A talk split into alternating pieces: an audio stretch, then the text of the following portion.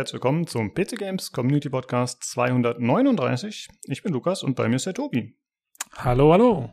Hallo.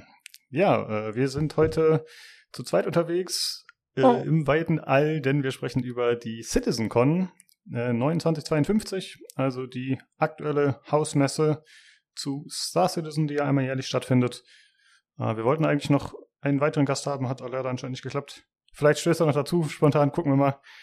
Aber sonst machen wir beide das zu zweit, ne? Ja, richtig. Sehr gut. Ja, ich habe äh, ich hab vorhin mal nachgeschaut, äh, wer bei den letzten Folgen mitgemacht hat. Wir machen das jetzt das dritte Mal in Folge, dass wir über die CitizenCon sprechen. Und äh, ja, ich bin nicht auch hingekommen festzustellen, dass die Teilnehmer immer weniger werden und auch schwieriger zu finden werden. Hm. Also allgemein hat das Interesse ein bisschen äh, nachgelassen, ist so meine subjektive Wahrnehmung. Äh, ist jetzt natürlich nicht so, dass wir hier eine riesige Star Citizen Community gehabt hatten. Aber äh, ja, generell habe ich das Gefühl, dass es ein bisschen abnimmt, der Hype. Aber die Verkaufszahlen stimmen ja anscheinend noch, soweit ich das verstanden habe. Ja, die werden ja immer höher von dem, was zumindest hier Chris Roberts und Konsorten berichten. Ja. Die haben ja wieder Rekorde eingefahren, irgendwie gleichzeitige Nutzerzahlen und so weiter und so fort. Also läuft. wir laufen, PCGC Podcast läuft gegen den Trend. Das ist die Aussage. ja, und das ist auch unser einziges Thema dann heute tatsächlich. Also, wenn ihr sagt, äh, Star Citizen ist nichts für mich, dann schaltet ab. Wahrscheinlich ein bisschen schaltet jetzt genau, ab. Genau, Sehr gut. Äh, ja, deswegen sprechen wir auch tatsächlich gar nicht über die anderen Segmente. Also wir überquatschen nicht, was wir zuletzt gespielt haben. Oh. Verlosung. Ja, es das wird, Verlosung. Hm? Das wird nächste Woche dann krass, kann ich dir gleich sagen. ich, muss, okay. ich muss ein bisschen abhypen in dem Segment mal wieder, aber das mache ich dann nächste Woche. Okay, dann freuen wir uns dann nächste Woche drauf. Ja, die, diese, heute wird nicht gehypt, mein Freund. Okay. Ähm, ja, und dann äh, die Verlosungen, die laufen wie aktuell immer auf dem Discord, aber ich habe mir noch eine kleine Sonderverlosung ausgedacht. Aber die hängen wir ans Ende ganz bösartig. Aber ihr könnt natürlich dahin skippen, wenn ihr sagt, das, das interessiert mich nicht. Äh, eine Javelin? Ist es eine Javelin? Psch, nicht verrascht. Oh mein Gott. Aber es hat äh, ein bisschen damit zu tun, ja, was so gezeigt wurde gestern oder am Samstag ja gesagt bei der Show und äh, was, wie der aktuelle Status des Spiels ist. Deswegen sind das Informationen, die euch vielleicht helfen könnten bei dem Rätsel. Ja, äh, Hörerfeedback uh. haben wir diesmal auch nicht, zumindest nichts Spezielles zu Star Citizen. Wir hatten ein paar Meldungen, aber wie ich schon gesagt hatte, im Hörerfeedback-Channel, die lassen wir raus. Natürlich trotzdem vielen Dank an alle, die sich da gemeldet haben. Jo, wir haben ja jetzt auch den neuen, wir haben ja den neuen Hörerfeedback-Channel äh, mit, mit Forenfunktion und so und äh, wird schon gut genutzt. Also vielen Dank. Nächste Woche ja. natürlich wieder dann im Podcast. Genau, ja. Ja, da können wir auch noch mal kurz ein äh, Resümee ziehen, gerne nächste Woche zu, zur Forumfunktion, wie es jetzt so ist, final. Wenn Olli auch dabei ist, das wäre ganz cool. Genau. Gut, ja, Hardware-Teil fällt dementsprechend auch weg und wir steigen direkt ein mit der CitizenCon.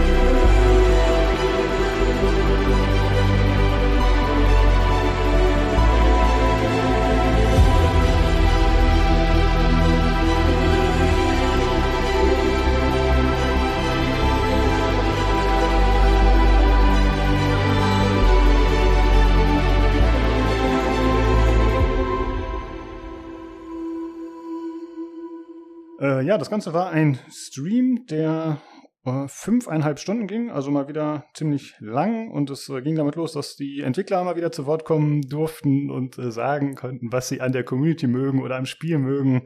Und äh, ja, es äh, war ein bisschen pathetisch, aber ich kaufe es tatsächlich den einzelnen Leuten auch ab, dass sie sich einfach freuen, dass sie äh, Feedback aus der Community kriegen und dass die Leute sich begeistern können. So, das war schon okay. Ja, immerhin ging es um die Community und nicht um, wieso ist es so toll bei CIG oder sowas. Das war ja immerhin schon mal was. Ähm, ja, ich habe es, glaube ich, schon ein paar Mal gesagt, ich kann mit solchen Videos immer so gar nichts anfangen, aber anscheinend mag sie keine Ahnung, jeder andere oder so. Ich weiß es auch nicht. Nur die Firmen mögen sie, glaube ich, einfach ganz gerne. Ja, ja, genau. Ich glaube es auch. Es sind hauptsächlich die Firmen, die es mögen.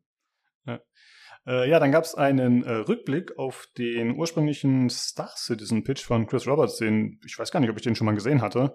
Also äh, dann ist es ja das Jubiläum, da hatte der Freezer netterweise nochmal darauf hingewiesen auf dem Discord, das zehnjährige Kickstarter-Jubiläum des Spiels. Also mhm. jetzt sind es offiziell zehn Jahre, die es in, in, Entwicklung ist oder zumindest den Leuten bekannt ist.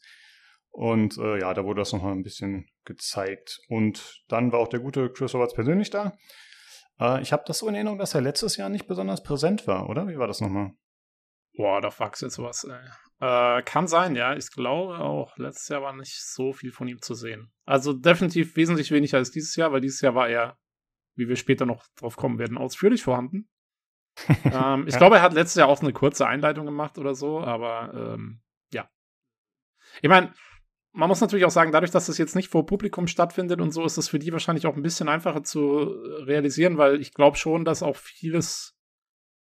Also ich weiß nicht, wie viel da wirklich live gestreamt war und wie viel vielleicht auch schon so ein bisschen voraufgezeichnet war. Ja, ich will Ihnen jetzt da nichts vorwerfen. Ich glaube, ähm, der, der Moderator äh, Jared hat sich auch teilweise auf den Chat bezogen. Also es muss schon teilweise dann live gewesen sein, aber ähm, ja, also ich glaube, das oh, ist halt okay. auch gerade mit Chris und so ist es halt einfacher, solange sie nicht vor Publikum machen müssen. Ne? Dann können sie ja. da eventuell was einspielen oder so. Weiß ich nicht.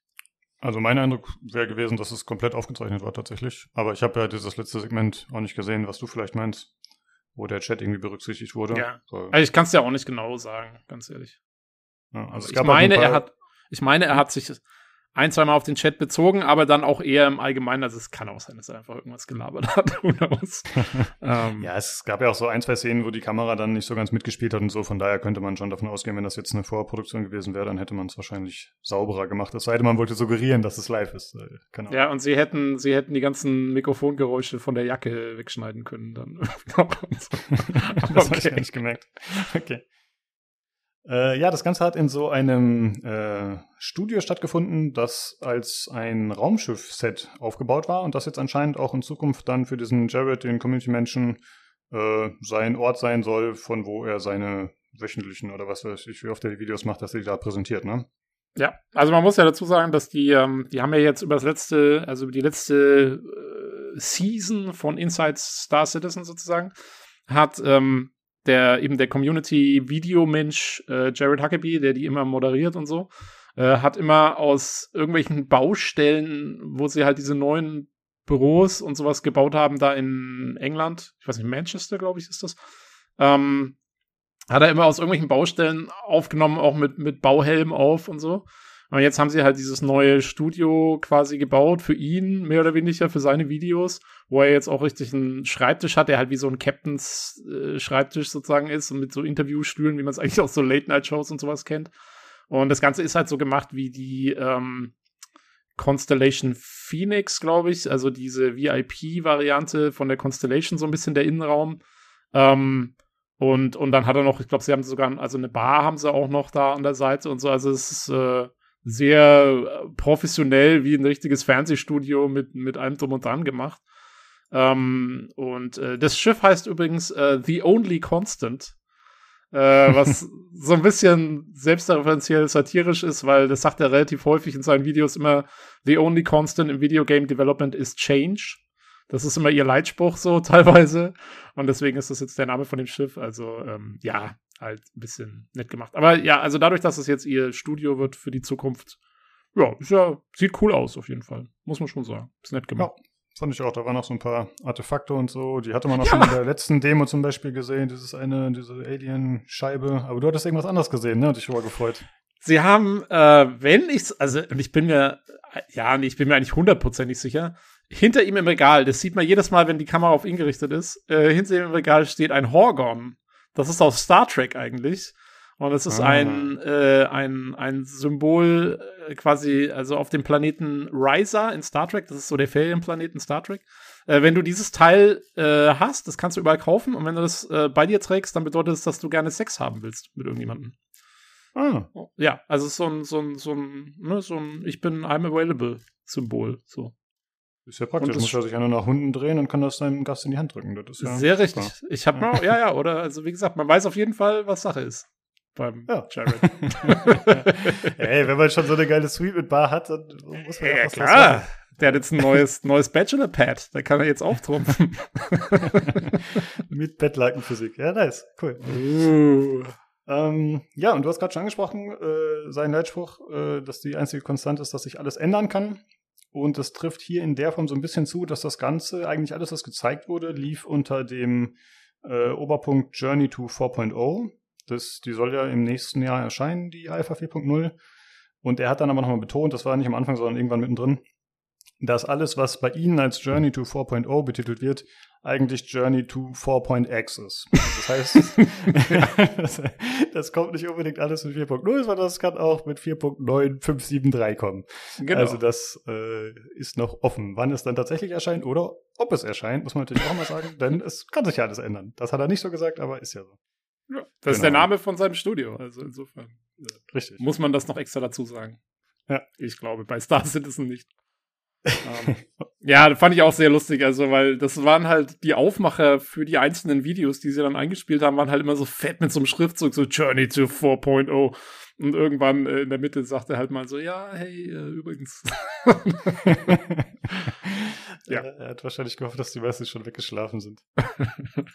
ähm, ja, ansonsten muss man sagen, dass der Aufbau so war, dass eigentlich immer ein Videosegment war, also wo dann was Ingame gezeigt wurde oder wo Designer geredet haben über irgendwelche Prozesse. Und dann gab es danach immer wieder so einen Schnitt zurück in das Studio, wo er dann saß mit diversen Gästen, äh, die dann entweder mit dem Segment was zu tun hatten oder generell auch ein paar Gäste, die mal Anekdoten erzählt haben oder von irgendeinem Bar-Citizen-Event. Also es war ja so ein bisschen referenziell eben auf dieses zehn Jahre Ding und ich muss sagen, ich fand das ganz nett. Also es war jetzt auch nie so, außer das, was am Ende kam, dass die da ewig lange gequatscht haben. Ich fand, das hat sich eigentlich gut eingefügt, oder?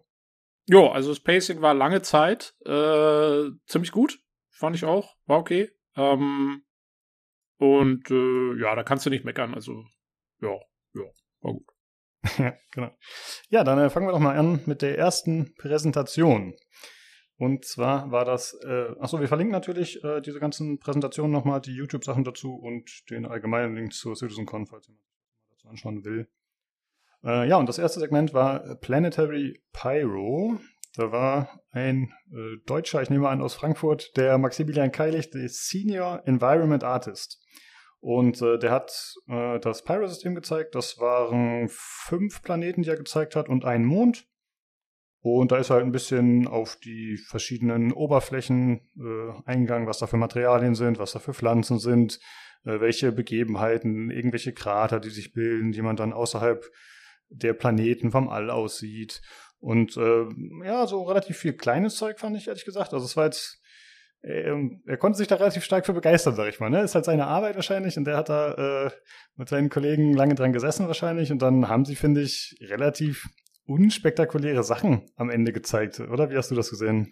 Ja, also ich muss auch sagen, es war kein, kein Dollar-Aufmacher oder so für die Show. Also gerade wenn man sich überlegt, wir haben ja letztes Jahr hatten wir diese Gameplay-Präsentation mit Stealth und äh, keine Ahnung, was so ein bisschen Splinter Cell-mäßig war und diesen neuen Außenposten und dann war man in einem Raum schon und fliegt da hin und so und das war irgendwie alles halt so vorgespielt.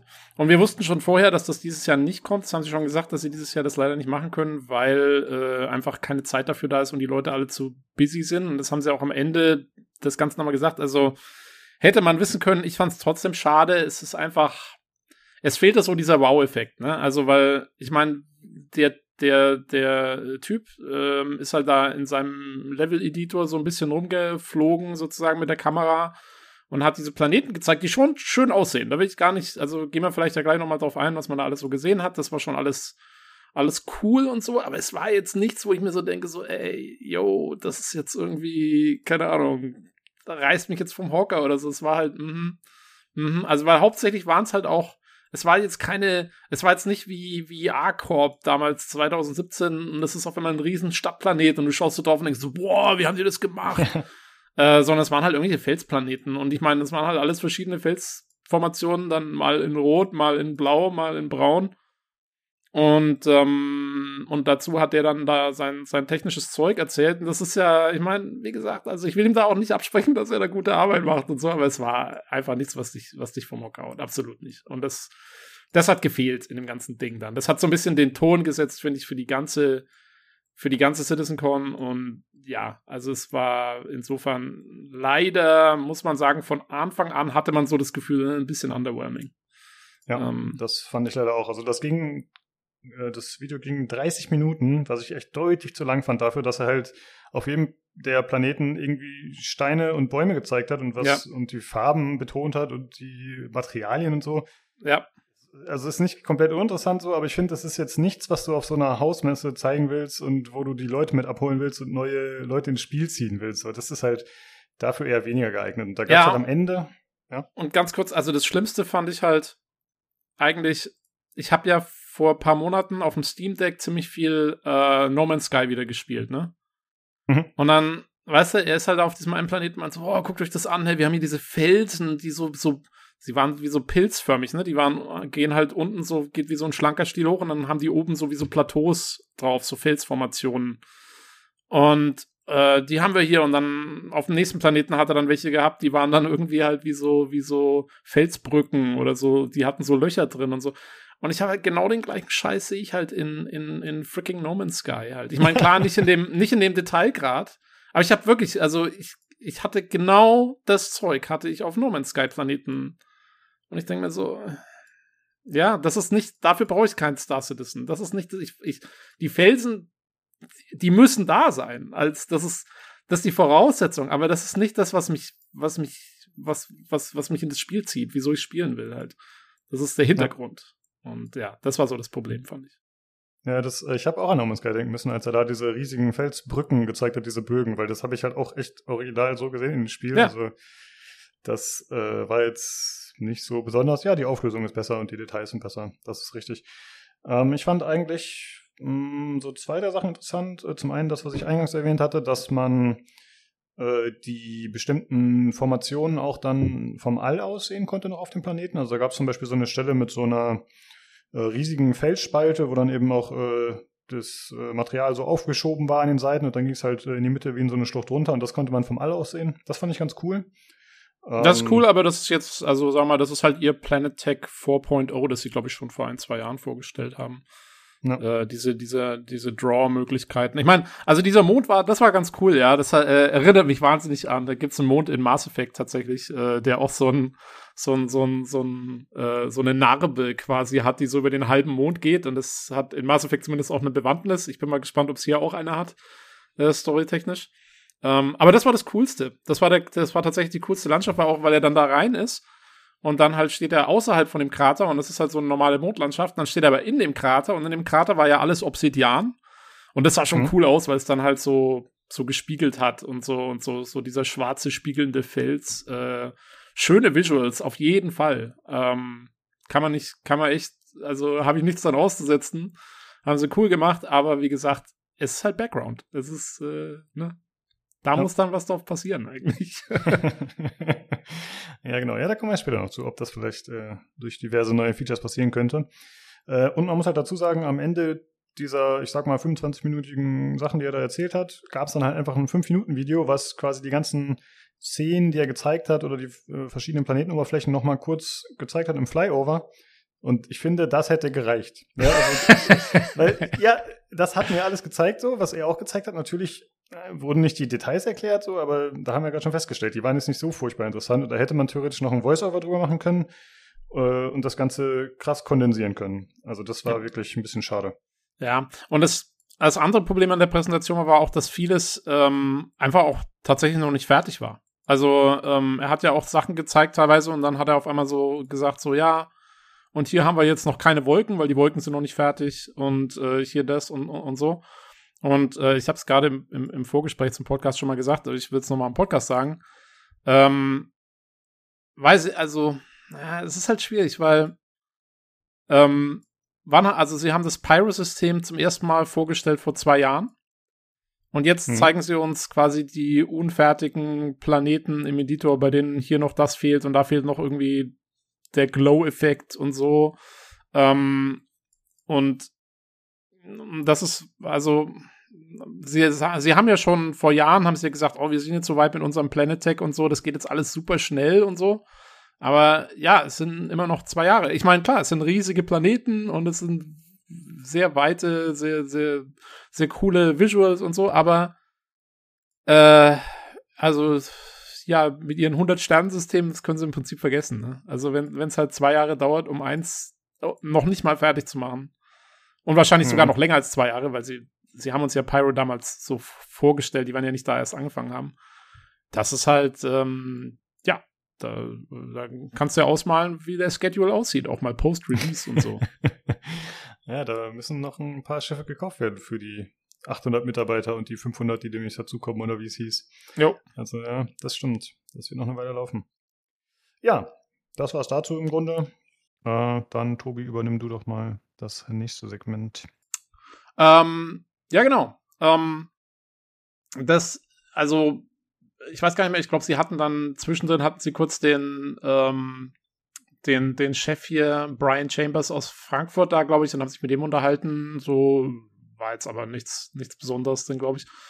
Und ähm, ja, das nächste Segment, also was sie immer gemacht haben, was eigentlich auch ganz nett war, fand ich, war, sie haben immer so ein bisschen abgewechselt. Ein, ein Segment, was man mehr so auf die Visuals und die, die, die Art eingegangen ist und so. Und dann immer ein Segment, was mehr so Gameplay gemacht hat. Ne? Also, wo man jetzt nicht unbedingt viel gesehen hat im Spiel, sondern eher einfach äh, Leute interviewt wurden, äh, die dann über Gameplay gesprochen haben. Ähm, und dann wieder ein Segment, wo man wieder mehr In-Game-Szenen und sowas hatte. Und jetzt kam also das Gameplay-Segment und ähm, da haben sie einen neuen Missionstypen vorgestellt, der im Moment noch im Designstadion ist. Also ein bisschen, ja, kann man jetzt nicht erwarten, dass der irgendwie, keine Ahnung, in zwei Monaten im Spiel ist oder so, sondern sie sind da gerade so am, am Designen und das ist, äh, geht um Investigations. Das ist der neue Missionstyp. Also, äh, und da haben sie die beiden äh, Designer, die da hauptsächlich dann arbeiten, interviewt. Äh, ich, hier Luke Presley war der eine und Elliot Malby, Malby, Malby? Malby. Ja. Malby irgendwie äh, war der andere. Keine Ahnung, habe ich auch noch nie vorher gesehen. Das sind halt irgendwelche Typen, die da arbeiten. Ähm, und die haben, aber also die machen das halt und, und, und sind da dran und ähm, ja, äh, es geht quasi drum, äh, jetzt, dass man investigative Missionen hat, wo man Dinge rausfinden muss. Weil bis jetzt gibt es ja eigentlich hauptsächlich zwei Missionstypen in Star Citizen, nämlich Delivery, also irgendwo, äh, beziehungsweise Pickup and Delivery, also eine, eine Box irgendwo aufsammeln und irgendwo abgeben, oder halt Combat, also irgendjemanden, entweder muss irgendjemanden umbringen oder äh, was weiß ich, irgendwie ein Schiff abschießen oder sonst irgendwas. Und diese beiden Grundmissionstypen kombinieren sich auch miteinander. Das heißt, es kann sein, dass du eine Mission hast, wo du äh, halt irgendwelche Leute umbringen musst, um eine Box abzuholen oder so.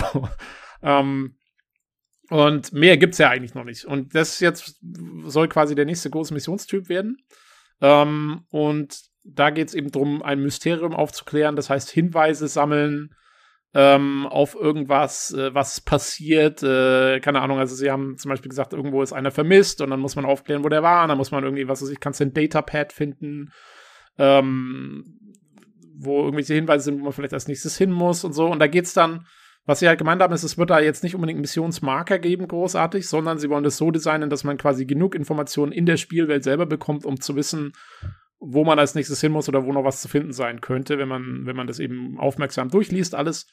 Und dann kann man da, ohne jetzt für alles gleich einen Marker zu haben, kann man da hin äh, und das da machen. Und äh, es soll auch so sein, dass diese Missionen nicht unbedingt ein klares, vorgegebenes Ende haben. Also du kannst zum Beispiel, wenn du jetzt sagst, du sollst einen Mord aufklären an einem Typen, dann gehst du da irgendwo hin und findest irgendwie, sagen wir mal, drei Hinweise und dann denkst du dir halt so, ja, okay, war wahrscheinlich der. Und dann kannst du das quasi, kannst du die Mission beenden, kannst deine Schlussfolgerung da anbringen und wirst auch wahrscheinlich nie rausfinden, eventuell, ob es jetzt gestimmt hat oder nicht. Aber wenn man dann zum Beispiel vielleicht noch länger sucht, dann könnte man noch einen definitiven Beweis finden, dass es wirklich quasi der und der war und dann gehen auch die Belohnungen hoch. So, so haben sie es gesagt. Also es, man muss die Mission nicht zwangsläufig zu 100% fertig machen, so wie ich es verstanden habe, sondern kann halt auch zwischendrin sagen, okay, ich habe habe jetzt genug davon oder ich finde einfach nichts mehr und dann gebe ich halt sozusagen ab, was ich jetzt bis jetzt habe und dann, dann ist gut. Ähm, ja, und das äh, wollen sie jetzt so implementieren. Und das, also was ich halt wichtig finde, im Kopf zu behalten, ist, dass ich das auch wieder mit den anderen Missionen verknüpfen können soll. Also, dass man sagt, okay, man muss zum Beispiel dann Hinweise finden auf irgendeine verlorene Fracht, die man dann abholt und irgendwo hinbringt und dann sind wahrscheinlich irgendwo noch Gegner und die muss man dann abschießen und so, dass sich das quasi alles miteinander verbindet und so dann ein vielfältiger Gameplay-Loop für Missionen so entstehen soll. Ähm, ja, ja also, also soweit ich weiß, ist es ja aktuell gefährlich, je länger eine Mission ist, ne? Weil das Spiel ist ja nicht unbedingt stabil. Also ich meine, das Feature kommt ja auch nicht morgen raus. Aber muss man natürlich immer im Hinterkopf halten, je länger man Missionen miteinander verknüpft, desto höher ist die Chance, dass sie nicht abgeschlossen werden können, wahrscheinlich. Ja, wobei äh. zwei Sachen hier zu beachten sind. Das eine ist, äh, erstens, Lukas, das Spiel wird immer stabiler. Hast du nicht ge gehört, vor zwei Jahren war die durchschnittliche Spielzeit pro Spieler noch äh, 45 Minuten am Stück oder so und jetzt sind es schon zwei Stunden oder sowas, habe ich, ja. Verlauten gehört. Also ja, sag mal nix. Ähm, nee, und das zweite Wichtige in dem, in dem Zusammenhang ist natürlich, äh, dass, also ich glaube, bis diese Missionen drin sind, die ja jetzt erst im Designstadion sind, gibt es wahrscheinlich dann eben jetzt, das ist ja das, was jetzt gerade abgeschlossen wird, ist eben diese, diese serverseitige Persistenz. Und das würde ja bedeuten, dass selbst wenn dein Spiel abstürzt, die Mission dadurch erhalten bleibt, weil die ja persistent mhm. ist für dich. Also das heißt, die, es müsste dann eigentlich mit dem Persistenzsystem so sein, dass du einfach wieder einloggst und äh, die Mission weitermachen kannst. Das sollte dann funktionieren. Hoffe ich. Ja, okay. Denke ich. Also so ist es angepriesen. um. Ähm. Ja, man kann auch sagen, dass äh, während der Mission so ein paar Beispiele gezeigt wurden. Also es war jetzt keine ganze Mission, die gezeigt wurden, aber so ein paar Beispiele, wie man da Hinweise finden kann. Äh, also es gab zum Beispiel die Möglichkeit, da solche Datapads zu finden, äh, wo man dann irgendwie Informationen finden kann oder auf Computern oder man kann zum Beispiel die Leiche mit diesem, ich weiß nicht, wie das Gerät heißt, mit dem Bioscanner checken und gucken, wie die Person gestorben ist. Also gibt es halt verschiedene Wege, wie man da hoffentlich äh, möglichst variantenreich dann rausfinden kann, was wohl passiert ist. Ja, da bin ich mir nicht ganz sicher, ob das ähm, verschiedene Varianten für die gleiche Mission dann werden oder ob man einfach, ich meine, am Ende wird es darauf auslaufen, glaube ich, du findest einfach, also es sind einfach irgendwie ein paar Sachen verstreut und die klapperst du halt ab und machst dein Zeug und kriegst dann so Bausteine dazu oder so. Ne? Ja, ich habe mich halt auch gefragt, wie dynamisch kann man das Ganze bauen. Ne? Also jetzt erstmal so ein, die aktuelle Mission, äh, töte XY oder töte dort irgendwen oder bring eine mhm. Box dahin. Das ist halt super austauschbar. Das kannst du ja theoretisch überall machen. Punkt A, Punkt B, fertig. Oder ja. Ziel X. Und hier klingt es ja schon so, als wäre das ein bisschen aufwendiger mit eben diesen Datapads, mit Text, ja. den es da gibt. Kann man den einfach ersetzen für eine andere Mission mit anderen Namen oder anderen Positionen oder müssen die von Hand gebaut werden? Also es klingt schon aufwendiger als das, was es bisher gibt, auf jeden Fall. Ja. Absolut, das ist auch für mich die große Frage an dem ganzen Ding. Also, Sie haben ja schon gesagt, Sie, Sie sind da jetzt eben drüber, das so zu designen, dass es scalable ist. Also, dass man, ne, Scalability ist ja immer Ihr Ding, also dass man, dass man es quasi dann äh, weiträumig anwenden kann mit möglichst wenig Design, also Content, äh, Bespoke Content sozusagen. Ja, Mann, ich sage alles auf Englisch heute. Ähm, sorry, die Präsentation war halt auch ähm, also das, das ist halt, wie gesagt, dass man es halt eben, wie du sagst, dass man es gut einfach mit hier X, hier Y äh, einbauen kann. Äh, wie gut das dann wirklich geht, bin ich auch mal gespannt, weil er sagte ja selber, der große Unterschied von diesen Missionen zu den bisherigen ist, diese Missionen verlangen zwangsläufig eine Story. Weil das ist ja das, was eine Investigation ist. Du musst ja irgendwie aufklären, was ist passiert, was ist die Geschichte hier. Und eine Story ist immer irgendwie, du musst ja eine, die muss ja geschrieben werden, die muss ja irgendwie von jemandem sich erdacht werden. Die kannst du ja nicht, also so weit sind wir halt noch nicht, dass wir eine AI sagen können, hier, mach mal irgendeine Story.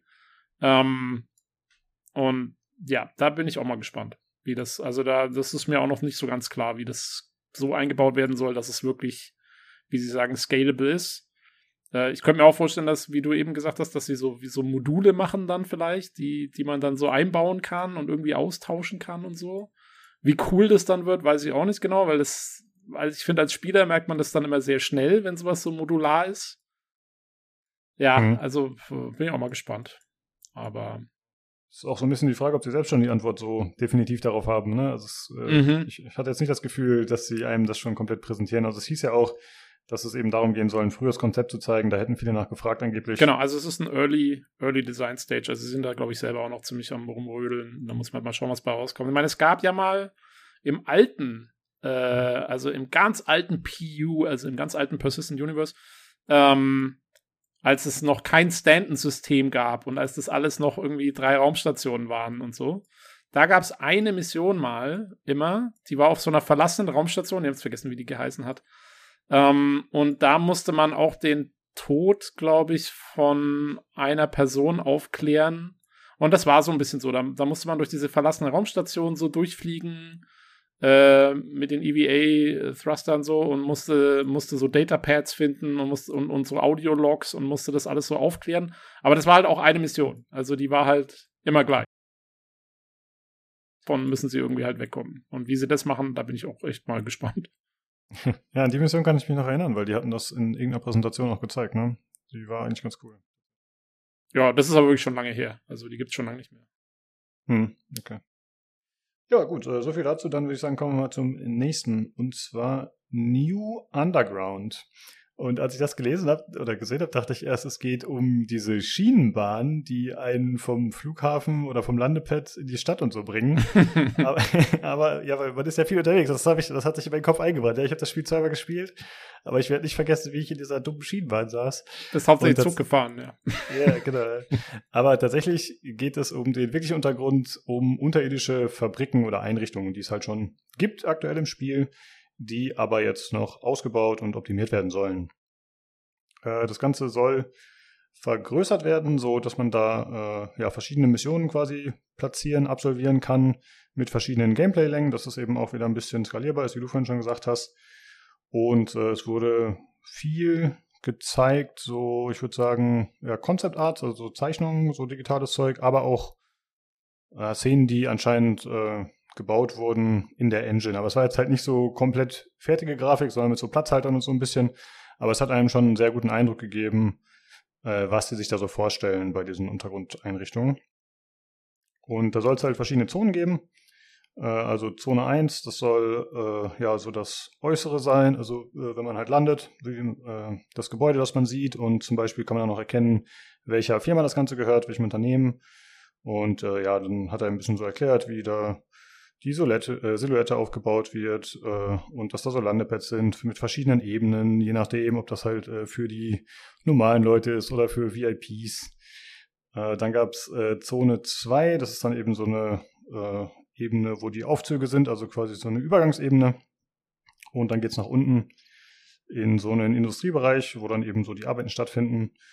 Und das scheint dann so, fand ich, hatte ich so das Gefühl, wie er es erklärt hat, dass das so das erste Gebiet ist, äh, wo es dann ein bisschen umfangreicher wird, ein bisschen größer und dann äh, sieht man halt auch, dass da so Stege sind für Arbeiter, äh, dass das alles jetzt nicht unbedingt darauf ausgelegt ist, dass da Zivilisten rumlaufen, also es soll schon so ein bisschen so sein anscheinend, äh, dass man da ein bisschen gucken muss, wie man da zurechtkommt zu Fuß und wo es da so lang geht. Das Ganze soll durch Vertikalität auch dementsprechend unterstützt werden. Und äh, hier kannst du mir vielleicht mal kurz helfen. Und zwar wurden diese Bulkheads genannt. Ähm, das habe ich nicht so ganz verstanden, das Konzept. Äh, kannst du das mal kurz erklären? Äh, ja, also die Bulkheads, ist, also Bulkhead ist ja quasi ein Shot, also äh, ja, ah, okay. Tür so ungefähr. Und ähm, die bauen sie da halt, also sie haben, sie haben halt verschiedene Räume und dann haben sie halt, die diesen sollen so verbunden werden mit Korridoren.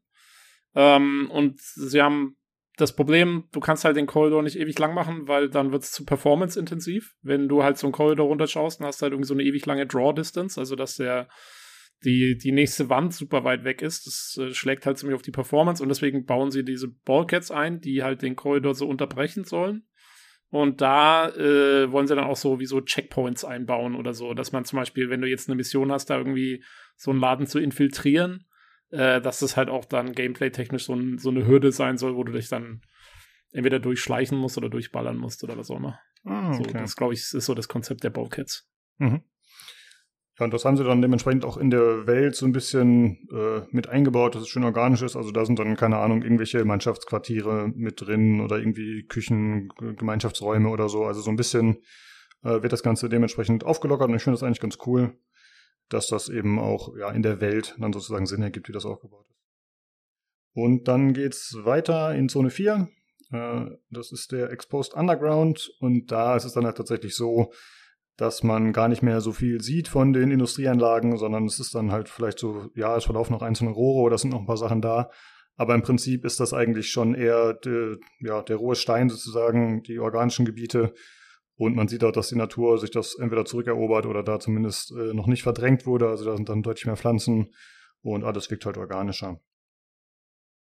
Und es wurde am Ende nochmal ein, also das meiste war jetzt wie gesagt auf Screenshot einfach nur präsentiert oder auf Artworks. Und am Ende gab es ein Work-in-Progress-Video, äh, wo man wirklich nur, ja, also wirklich nur die Flächen gesehen hat. Das war jetzt noch nicht irgendwie groß ausmodelliert oder mit Texturen versehen oder so. Aber dass man vielleicht noch ein bisschen Eindruck davon bekommt, äh, wie so ein Ding aufgebaut sein kann. Ich muss sagen, ich fand's zwischendrin fand ich tatsächlich ziemlich cool. Also die haben zum Beispiel gezeigt, äh, so ein Artwork, dass da irgendwie, hm, ich weiß nicht, was das war, keine Ahnung, hm, eine Fabrik oder so, wo halt Wasser drin war, wahrscheinlich äh, wegen Hitzeentwicklung oder so. Und äh, dass man das dann irgendwie ablassen könnte, theoretisch oder so, dass sich dann äh, ja dementsprechend andere Wege ergeben und so. Ich fand, äh, vom Design waren ein paar coole Sachen dabei. Da war auch sowas, dass sie sich zum Beispiel an äh, Flugzeugträgern orientiert haben, optisch und so. Also da waren schon ein paar nette Ideen dabei. Jo, nee, ich fand's auch eigentlich ganz cool. Ähm, also es geht ja im Prinzip diese, diese Underground, also es gibt, glaube ich, im Moment gibt's halt so eine Underground Facility. Das ist so ein, wie so ein Level sozusagen. Und das ist ja hauptsächlich auch für den, das war damals konzipiert worden, als sie den, den Shooter-Part eingefügt haben, sozusagen. Und da gab's halt eine Mission, so, ja, geh da hin und baller dich da durch, die NPCs. Das war die, die, die Kampf-KI für Boden, Leute sozusagen neu drin war, also die Shooter-KI. Ähm, da haben sie das gemacht und das ist halt so eine kleine Basis und da bist du halt, was weiß ich, also wenn ich nicht total blöd anstellst, bist du halt irgendwie in 10, 20 Minuten durch. Und das wollen sie jetzt halt aufblasen, sozusagen, zu dem Punkt, wo das, ich glaube, er hat gemeint, irgendwie, sie wollen da Missionen machen, die bis zu, also die so um die 60 Minuten Gameplay äh, erlauben. Und dafür mhm machen sie das jetzt halt. Und äh, ja, nee, das sah gut aus, vor allen Dingen, also weil er auch immer darauf eingegangen ist, dass er gesagt hat, naja, sie gucken auch immer, wenn sie das jetzt designen, ähm, dass sie auch Möglichkeiten für Stealth bereitstellen. Also wenn es zum Beispiel dann einen Korridor gibt, dann kannst du eben mit der Vertikalität gibt es dann unten drunter vielleicht irgendwie einen Schacht oder so, wo du dann lang schleichen kannst. Oder ich glaube sogar bei den Aufzügen hat gemeint, bauen sie irgendwie unten halt so eine Undercarriage an den Aufzug dran, wo du dich dann irgendwie verstecken kannst, dass du quasi geheim mit dem Aufzug da auch äh, rein kannst und so. Und ähm, das finde ich schon mal gut, dass sie das gleich immer mit einbeziehen, so diese verschiedenen Gameplay-Stile.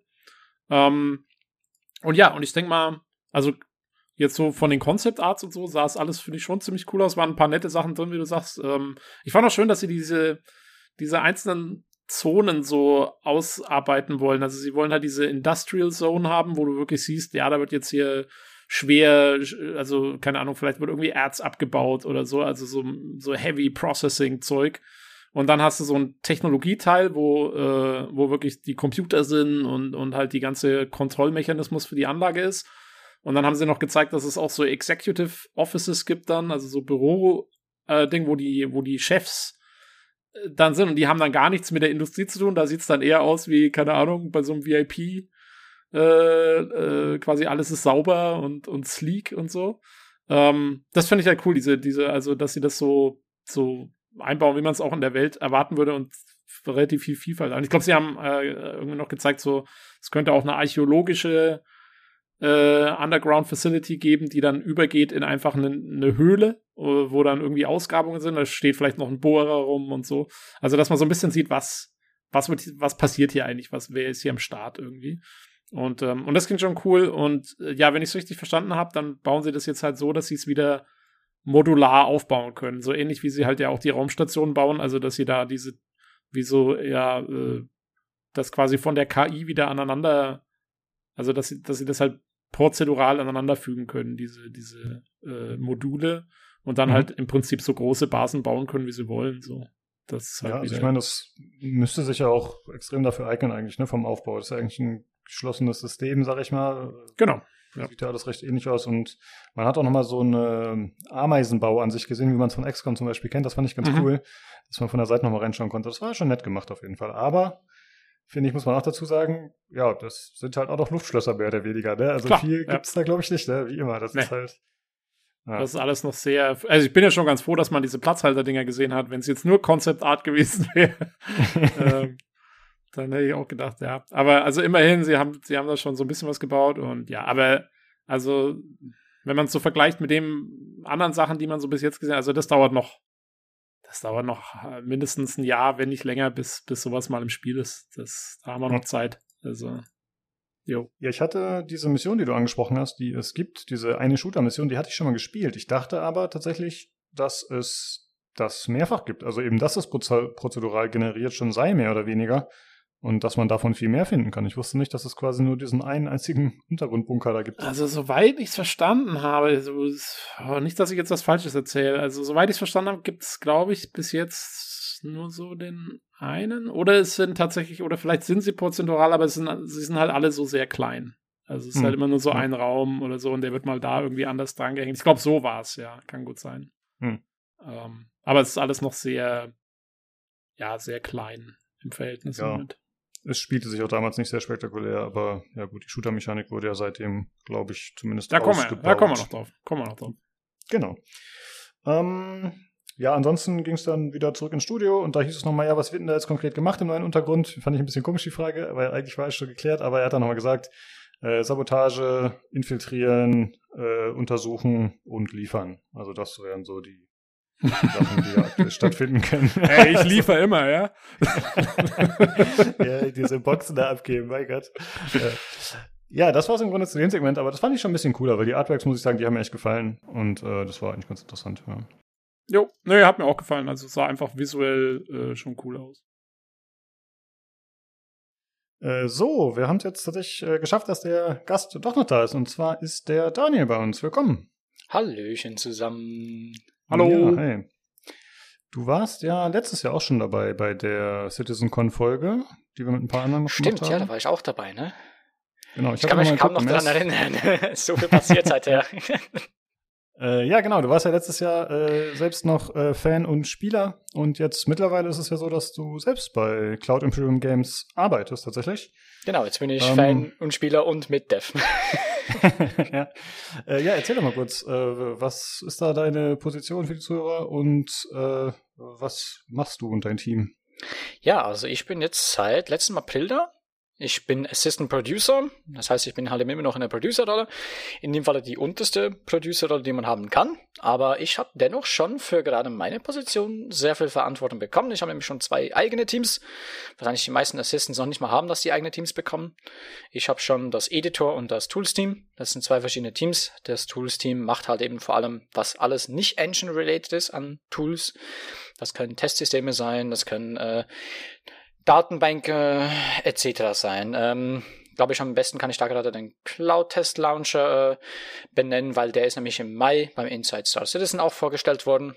Das wäre zum Beispiel so der Cloud Test Launcher, der, damit kann man sehr schnell, in dem Sinne einfach direkt über eine Cloud mehrere Clients starten lassen und denen auch gleich eine Befehle geben und sagen, hey, ich will jetzt einfach mal 40 Spieler, in dem Sinne simulierte Spieler haben, die jetzt dann in Port Olisar reinspawnen und dann rüberfliegen nach äh, Microtech zum Beispiel.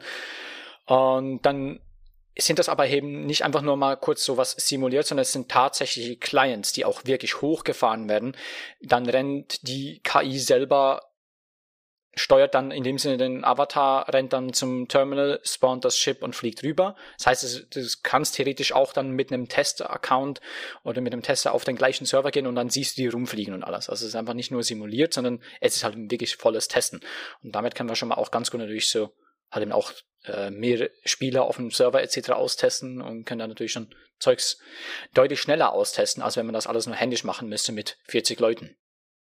Hm, jo, okay, also, cool. also entwickelt ihr quasi Tools, die den anderen Entwicklern zur Verfügung stellt, um damit genau. Sachen rumzuprobieren? Ah, okay. Genau. Und das Editor-Team, das macht in dem Sinne halt eben die ganzen internen Tools von der Engine für den Editor. Das heißt, da gibt's dann diverse Tools wie gewisse Color-Packer etc. Also was man halt eben alles so im Editor oben an einer ganzen Toolbar sieht, das meiste davon äh, ist am Editor-Team. Es gibt dann noch ein paar kleine Tools und Systeme, die halt eben nicht vom Editor-System sind, die bauen wir nur ein, aber ein anderes Team ist dann dafür zuständig für das Maintainen und alles. Mhm. Okay, cool. Äh, du machst das vom Homeoffice aus oder wie läuft das bei dir aktuell? Ich mache das momentan vom Homeoffice aus Berlin immer noch. Aber nicht mehr allzu lange, weil jetzt ist auch nämlich meine Probezeit vorbei. Und jetzt ist dann auch das Ziel, dass ich dann rübergehe nach England, nach Manchester. Ich habe oh. eigentlich damals mich beworben gehabt für äh, Frankfurt, aber gleich beim ersten Interview hat es gleich geheißen, hey, du hast dich zwar beworben für Frankfurt, wärst du aber auch mit, okay mit Manchester, weil da könnten wir dich eher gebrauchen, weil da auch die meisten anderen Producer sind und auch unsere höchsten Lead-Producer im äh, Cortec-Segment, wo ich drin bin. Das ist so unser Department, das Cortec. Und ähm, habe ich gesagt, klar, bin ich gleich dabei. Und deswegen werde ich jetzt dann auch wahrscheinlich noch dieses Jahr, wenn es klappt, rübergehen nach Manchester. Ah, bist du dann in den neuen, in, in dem neuen Gebäude, was sie da. Jawohl, ich habe schon, ich hab schon einen reservierten Platz. mein Platz ist schon reserviert. Äh, das heißt, sobald ich rübergehe, kann ich auch direkt ins Büro gehen. Freue ich mich riesig drauf. Wie so ein kleines Kind vor Weihnachten. oh, okay. Die, die, die sind dann, also wenn du, du hast ja gemeint, du gehst Ende diesen Jahres schon rüber, also da sind die Büros schon fertig. Krass. Weil es sah teilweise noch sehr baustellenartig aus in den Videos. Also wir, äh, die, ich weiß gar nicht, wann die letzten Videos rauskamen. Ja, vor drei Wochen oder so, glaube ich, hat man das letzte Und äh, das, was ihr ja gesehen habt gestern im, äh, im Stream, ist ja auch ein Studio, was jetzt schon beim neuen Büro ist in Manchester. Das ist schon in Manchester, okay. Das ist schon in Manchester. Ja, äh, der Jared, der ist ja auch rübergezogen. Anf ja, ja, eben, Anfang, Anfang dieses Jahres, äh, Ende letzten Jahres ist er rübergezogen, auch nach Manchester. Und er hat da jetzt ein neues Studio bekommen für seine ganzen Streams und Aufnahmen. Ja, über das hatten wir schon anfangs gesprochen. Das sieht ja ganz schick aus auf jeden oh, Fall. Oh, das sieht sehr schick aus. Ich hoffe, ich kann auch mal reinsetzen. ja, das stimmt. äh, ja, okay. Äh, vielleicht eine Sache noch als äh, Disclaimer. Dadurch, dass du ja nicht mehr jetzt nur als Fan hier bist, äh, kannst du, weißt du wahrscheinlich Sachen, die du nicht mitteilen kannst. Äh, wenn wir dir bestimmte Fragen stellen, dann kannst du da vielleicht nicht darauf antworten. Äh, das heißt jetzt nicht, dass wir beide, also Tobi und ich, irgendwie eingeschränkt sind, aber wenn du jetzt zu irgendwas nichts sagen darfst, dann ja, sagst du das halt. Ich da einfach, werde ich das sagen. Genau, perfekt. Okay, müssen wir sonst irgendwas abklären oder machen wir weiter mit dem Speed-Segment, Tobi? Ich glaube, ähm, wir können weitermachen. Ich denke auch, ja, genau. Also ich erzähle mal einfach so ein bisschen, äh, was mir so aufgefallen ist. Und äh, ja, wenn ihr, also äh, haut einfach rein, wenn ihr irgendwas dazu sagen wollt. Ähm, genau, also ich habe, äh, äh, genau, also das, das nächste Segment jetzt nach der Underground-Geschichte ähm, war eben der Speed Rework und ähm, da haben wir das gute alte ähm, Team gesehen, das eben die die Schiffskämpfe macht und die ganze äh, ja quasi das Gameplay für die für, für, wie sich die Schiffe fliegen, wie sich die Raumkämpfe anfühlen und so. Die kennen wir alle sehr gut, weil äh, die hat man immer mal wieder schon gesehen in Videos, weil ich weiß nicht, das wievielte Rework ist das jetzt? Das ist, äh, glaube ich, das vierte oder fünfte oder so. Es gab okay. auf jeden Fall schon ein paar. Ähm, und ähm, ja, jetzt haben sie aber die ultimative Formel für Schiffskämpfe gefunden. Und ähm, die haben sie jetzt vorgestellt. Und das ist tatsächlich ziemlich anders wie äh, bisher, denn es gibt die neue Einführung von zwei Master Modes, ähm, wo man quasi das ganze Raumschiff umschaltet. Und eines davon ist der Kampfmodus sozusagen. Ähm, und das andere wird eine Art Reisemodus, also der Quantum Mode. Ähm, und zwischen denen schaltet man um und das Wichtige ist halt, dass ähm, wenn man in dem Reisemodus ist, dann wird man keine Schilde oder Waffen haben. Das heißt, der ist wirklich nur zum Rumfliegen gedacht. Und der Kampfmodus ist halt dann mit Schilden und Waffen und dass man wirklich drin kämpfen soll. Und der Grund dafür ist, dass eben die Geschwindigkeiten sehr unterschiedlich sind. Weil das Problem war halt, was sie immer hatten, war, äh, die Geschwindigkeiten in den Kämpfen waren zu schnell und das hat dazu geführt, dass die Schiffe extrem weit auseinander sind die meiste Zeit und dann halt nur das sogenannte Jousting machen, also dass die halt ja, super schnell aufeinander zufliegen, ähm, sich kurz beschießen und dann wieder schon wieder super weit auseinander sind, äh, wegen den hohen Geschwindigkeiten und dann sich drehen und das gleiche wieder machen, also wie in so einem Ritterturnier sozusagen. Ähm, und das wollten sie möglichst weghaben und dafür mussten sie die Geschwindigkeiten runternehmen im Kampf, dass man wirklich etwas langsamer ist, dass man sich wirklich jemanden an, ja, an, an, an den Hintern hängen kann, sozusagen, wie in so einem Dogfight oder dass man sich gegenseitig umkreisen kann oder sonstiges und auch, dass die Geschütztürme auf den größeren Schiffen eine bessere, äh, größere Rolle spielen, weil die natürlich dann es einfacher haben, kleine Jäger zu erwischen, weil die nicht so schnell sind. Ähm, und deswegen wollten sie da eben die Geschwindigkeit limitieren und haben die eben in, in diesen eigenen Modus gesetzt. Und dann, wenn du in den Reisemodus umschaltest, ähm, dann wirst du eben wesentlich schneller fliegen können, äh, aber halt eben absolut nicht mehr kämpfen können. Oh, keine Schilde, keine Waffen, bist sehr verwundbar, äh, kannst niemanden angreifen und dann kannst du halt schneller fliegen. Und ähm, ja, jetzt muss ich gucken, dass ich nichts durcheinander bringe, weil das äh, habe ich jetzt selber auch, äh, muss ich mal schauen, ob ich das jetzt richtig hinkriege. Grätsch mal rein, wenn ich irgendwas falsch mache. Ähm, und zwar bis jetzt gab es ja quasi den Quantum Travel ähm, oder halt das normale Fliegen, so ungefähr. Und jetzt gibt es drei Modi, nämlich also nach wie vor das normale Fliegen, ähm, das eben in dem Travel Mode auch schneller geht. Dann gibt es den Quantum Jump, glaube ich, hieß er. Das sind so Kurzstrecken-Quantum-Jumps, die man relativ frei machen kann, ohne dass man einen Zielpunkt braucht. Und dann gibt es halt noch den alten Quantum Travel, mit dem du wirklich zu einem Zielpunkt fliegst, der dann eher so für interplanetare Reisen sozusagen gedacht ist, wo du dann wirklich, keine Ahnung, fünf Minuten im Quantum Travel bist, bis du dann irgendwie bei deinem Ziel ankommst. Ähm, und ähm, genau, das sind, das sind quasi so die neuen Flugmodi. Und ähm, da bin ich mal gespannt, äh, wie sich die dann im Spiel auswirken, ob das dann wirklich den Effekt hat, den sie sich da erhoffen, ähm, dass es gut gemacht wird. Das, also, so was ich als das größte Problem erstmal identifiziert habe, war so die, wie das dann gemacht wird mit dem Umschalten der Modi. Sie haben schon gesagt, es wird Möglichkeiten geben, zum Beispiel Leute zu verhindern, dass Leute in den Quantum-Modus gehen, indem man sie irgendwie halt jammt oder so. Ähm, damit die nicht, sonst könntest du ja einfach fliehen, äh, wenn du da einfach schneller bist. Ähm, oder dass das Umschalten länger dauert und weil es muss, also beim Umschalten muss halt erst sozusagen alles so hochspulen und bis dahin bist du halt dann verwundbar, wenn du keine Schilde hast und so. Ähm, und ähm, oder äh, genau, das andere war, dass zum Beispiel Interceptor-Schiffe schneller umschalten können und dadurch schneller besser abfangen können und so. Also da sollen auch die Schiffsklassen wiederum unterschiedliche Eigenschaften haben. Und ja, soweit ich es verstanden habe, sind sie da im Moment noch am Balancen. Und ähm, man wird sehen, äh, ich weiß nicht, äh, wann es genau kommt. soll. Ich glaube, sie haben gemeint, 3.18 wird es, glaube ich, nichts mehr. Ähm, aber mal gucken. Und ähm, ja, da äh, muss man sehen, wie es läuft. Also es klingt nach, einem, nach einer ziemlich krassen Gameplay-Änderung auf jeden Fall. Was ja. Das glaube ich auch. Also, das wird definitiv einiges verändern. Ich habe, glaube ich, das einzige Bedenken, was ich habe, ist dann eben so, wenn es eben gerade darum geht, äh, andere zu jammen, dass sie nicht mehr springen können mhm. oder nicht mehr so schnell fliegen können, wird das eben gerade so für kleinere oder mittlere äh, Transporter sein wird, die jetzt einfach nicht auf Kampf ausgelegt sind. Das wird natürlich für die dann ziemlich ätzend sein, wenn sie plötzlich gar nicht mehr wegkommen und dann eigentlich ihre einzige Chance, die Geschwindigkeit, die sie noch hätten, äh, dann genommen wird.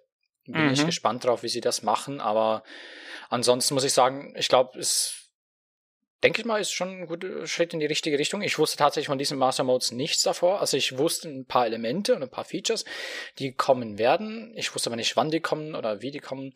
Und das war jetzt auch mal ganz schön, das mal selber zu sehen da, wie sie das jetzt da vorgestellt haben. Und ich finde schon, dass es ein richtiger Schritt in die Richtung ist, weil es waren wirklich viel zu schnell eben mit diesem Ritterkampf, wie du da verglichen hast mit den Lanzen. Das ist, glaube ich, wirklich so der beste Vergleich, den du machen kannst. Und jetzt werden definitiv äh, viele Schiffe deutlich mehr wirklich in ihre Rollen gepusht werden. Das werden wir jetzt dann definitiv auch zu spüren bekommen, wenn das mal kommt. Und eben auch gerade was äh, größere Multi-Crew-Schiffe angeht, wie jetzt so eine Hammerhead, eine Redeemer oder so, die Türme werden jetzt einfach deutlich stärker sein. Die konnten schon echt gefährlich sein davor, aber wenn du als Lightfighter wusstest, wie du dein Schiff handhaben musst, dann hat das selbst das stärkste bewaffnete Gunship keine Chance gegen dich, weil du die einfach outplayed hast, weil du einfach zu schnell warst. Und ja. das wird jetzt halt eben nicht mehr der Fall sein. Das heißt, wenn du jetzt mit einer Arrow gegen eine Hammerhead gehst, hast du zwar immer noch, wirst du immer noch definitiv einen Speed-Vorteil haben, aber nicht mehr ganz so krass wie früher. Und dann überlegst du dir vielleicht zweimal, ob ich jetzt mit einer Arrow vielleicht wirklich eine Hammerhead angreifen soll oder ob ich dafür besser eine Redeemer oder eine Andromeda, eine Constellation oder so hole, wo ich einfach mehr Feuerkraft habe, damit ich so ein Schiff auch knacken kann. Hm. Ja, also es hieß, dass in diesem Standard Control Mode, also das ist dann quasi der Modus, in dem das Schiff operiert, was so seine eigentliche Aufgabe ist, also zum Beispiel Rohstoff, Rohstoffabbau oder Kämpfe. Genau. Und da hieß es, dass es eben reduziert sein soll auf 300 Meter pro Sekunde. Ja, das, äh, war schon ein bisschen mehr. Es war, glaube ich, sogar bis zu 400 je nach Schiff. Ich glaub, wird natürlich auch variieren, je nach Schiff, was man natürlich fliegt. Also. Ja, und ich glaube, du kannst, ähm, also was du halt immer noch haben wirst, ist so ein Afterburner oder so, der halt dann genau. so Zeit, Den Boost hat man immer Boost noch. geben kann. Ja, genau. Aber ich, die gibt's ja immer, genau. den gab's ja jetzt schon auch schon lange, der ist ja auch schon drin, der Boost. Jo. Aber der wird halt zeitbegrenzt sein, das ist eine Ressource dann. Ja, ist auch jetzt schon zeitbegrenzt. Also auch jetzt musst du den immer wieder aufladen und je nachdem, wie du halt eben deine Energieverteilung machst, kannst du den auch schneller wieder aufladen. Aber äh, dafür hast du natürlich weniger Feuer, äh, Feuerkraft oder Schilde, ne? Ja, aber wie gesagt, also der wird, glaube ich, jetzt noch wichtiger sein, weil halt die Grundgeschwindigkeiten runtergehen. Könnte ich mir vorstellen, dass äh, so ein, so ein Afterburner, halt, wenn du dann wirklich mal in Bedrängnis bist und, und eben vor so einem Turm fliehen musst oder sowas, mhm. äh, dann, dann wird es eventuell noch mehr Einfluss haben. Aber das muss man wirklich mal abwarten. Ich bin also wie du auch, ich bin, ich bin echt mal am meisten gespannt, bin ich drauf, wie dieser Übergang genau ausbalanciert wird. Weil ich glaube, da, da werden sie auch, da werden sie eventuell noch ein paar Iterationen brauchen, bis das richtig funktioniert, ähm, dass diese Schiffsklassen wirklich alle noch ähm, gut gegeneinander ausbalanciert sind, weil ich habe so, also ich meine, mein Hauptschiff ist zum Beispiel, ist halt eine Freelancer-Dur, also eine, die eher auf Exploration ausgerichtet ist. Mhm. Und äh, mit der brauche ich jetzt, gerade wenn ich alleine, wenn ich die fliege, brauche ich da nicht groß zum Kämpfen anfangen. Und ja, wie du sagst, wenn ich mit dem Ding halt auch nicht mehr weglaufen kann, großartig, weil mich irgendeiner gejammt hat, dann, dann kann er mich gleich begraben, halt so ungefähr, habe ich so das Gefühl. Ja, bei der Freelancer definitiv. Außer du hast einen guten Gunner, der dafür im Turm sitzt, dann geht's wiederum, ne? Ja, das, das ist halt, also wie gesagt, ich will es auch noch alleine spielen, insofern. Ich muss mich einfach aus Kämpfen raushalten direkt. Das ist meine einzige Chance. Ja, das ist brauchst ein kleineres Schiff. Ja, dein Schiff ist zu fett. Du brauchst was kleineres. Also, also ich hätte gerade gesagt, du brauchst einfach ein größeres. Mit mehr Feuerkraft. ah, ich sehe schon, ich sehe schon, wo das hinführt, ja. Ähm, äh, das Wettrüsten beginnt. Nee, ich dachte halt, äh, also letztendlich sind es ja dann Nummern, die getweakt werden müssen, wahrscheinlich einfach nur, äh, dann funktioniert es hoffentlich irgendwann, wie Tobi schon gesagt hat, aus vielen Iterationen. Aber prinzipiell war jetzt mein Verständnis so ein bisschen, ja, dann hast du halt ein super leichtes Schiff und damit hast du dann auch besser die Möglichkeit zu entkommen. Natürlich bist du in Kämpfen noch schwächer, aber das wäre dann so meine Theorie, wenn man alleine spielt, dass man quasi äh, besser kleiner unterwegs ist. Als ich schon. Also, weil ich habe auch, also das ist eigentlich auch meine Devise, deswegen kommen wir später auch nochmal drauf, wenn es um die Schiffe geht.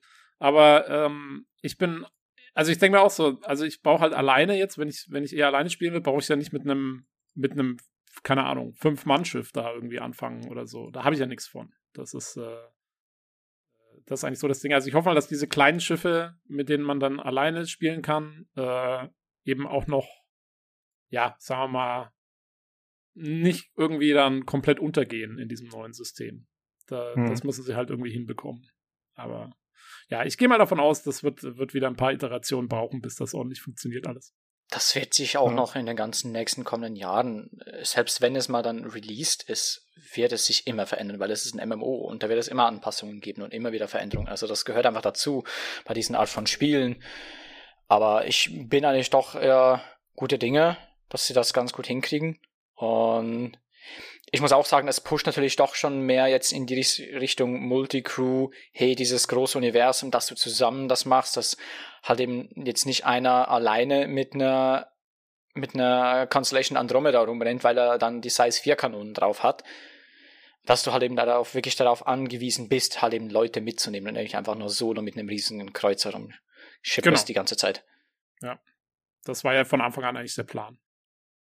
Ja, ich finde das so eine Idee aber ganz cool, muss ich sagen. Also ich bin jetzt niemand, der das regelmäßig spielt so, aber ich finde eigentlich cool, dass sich eben alles ein bisschen diversifiziert und dass eben diese Schiffe klare Rollen kriegen äh, in dem, was sie können und was sie sollen und dass das äh, hoffentlich ein bisschen ja, dass man halt nicht so die eierlegende Wollmilchsau hat mit jedem Schiff, ne? Also ich weiß nicht, wie es aktuell ist, äh, aber es ist ja eigentlich oft so, dass man dann, dann kommt ein, es kommen ja dauernd neue Schiffe dazu, die man kaufen kann und dann äh, gibt es so ein bisschen Feature Creep, weil das Schiff kann ja dies und das kann Cargo und das kann schießen und das hat Geschütze und und dann ist es ja häufig so ein bisschen so, dass äh, irgendwie die neuen Schiffe mal ein bisschen besser werden. Und ich hoffe, dass man hier dann so ein bisschen dafür sorgt, dass das ein bisschen ausgehebelt wird. Würde ich jetzt nicht unbedingt mal sagen. Also gerade auch neue Schiffe, wenn man sich jetzt zum Beispiel äh, die neue Spirit ja auch vorgestellt wurde. Ne? Die soll so ein bisschen Richtung Freelancer gehen. Hat aber weniger, also hat schlechtere Bewaffnung, hat äh, schlechtere Schilde. Also besser sind die Dinge eigentlich nicht wirklich. Sie haben halt eben, sie werden ihre Vorteile haben. Zum Beispiel die äh, A1-Variante, die dann eben sogar zum Bomber funktionieren kann. Ne? Weil so bis auf die C, bis auf die A2 gab es eigentlich nicht wirklich einen richtig großen Bomber. Gut, es gab natürlich noch die, äh, die Stealth-Bomber, aber die haben ja Torpedos, nicht Bomben. Und deswegen würde ich nicht mal sagen, dass die neuen, die rauskommen, eigentlich äh, immer die besseren sind. Also auch die letzten Fighter, die immer rauskamen, so der Talon und so. Talon ist ganz nett, aber Meta ist trotzdem immer noch Arrow und Gladius etc.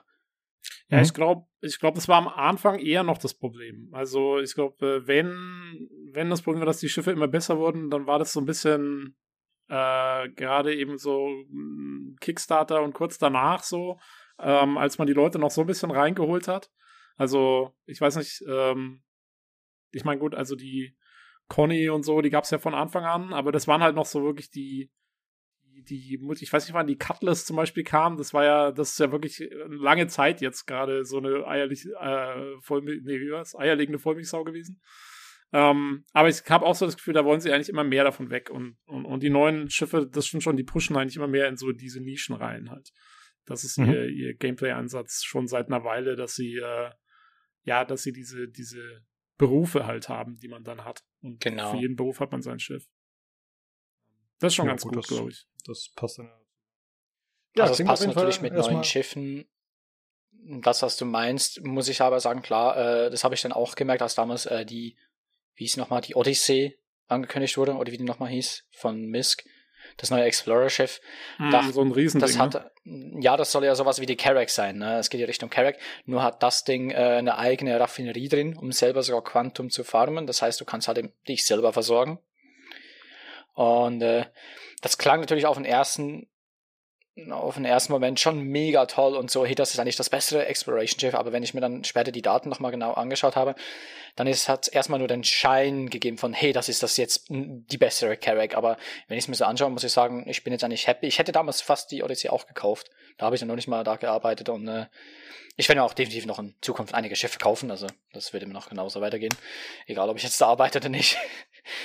aber ich habe dann nochmal genauer hingeschaut. Ich hätte eben auch fast schon den, so das Gefühl gehabt, so, oh, Fear of Missing Out, das könnte das bessere Schiff sein als meiner Carrack.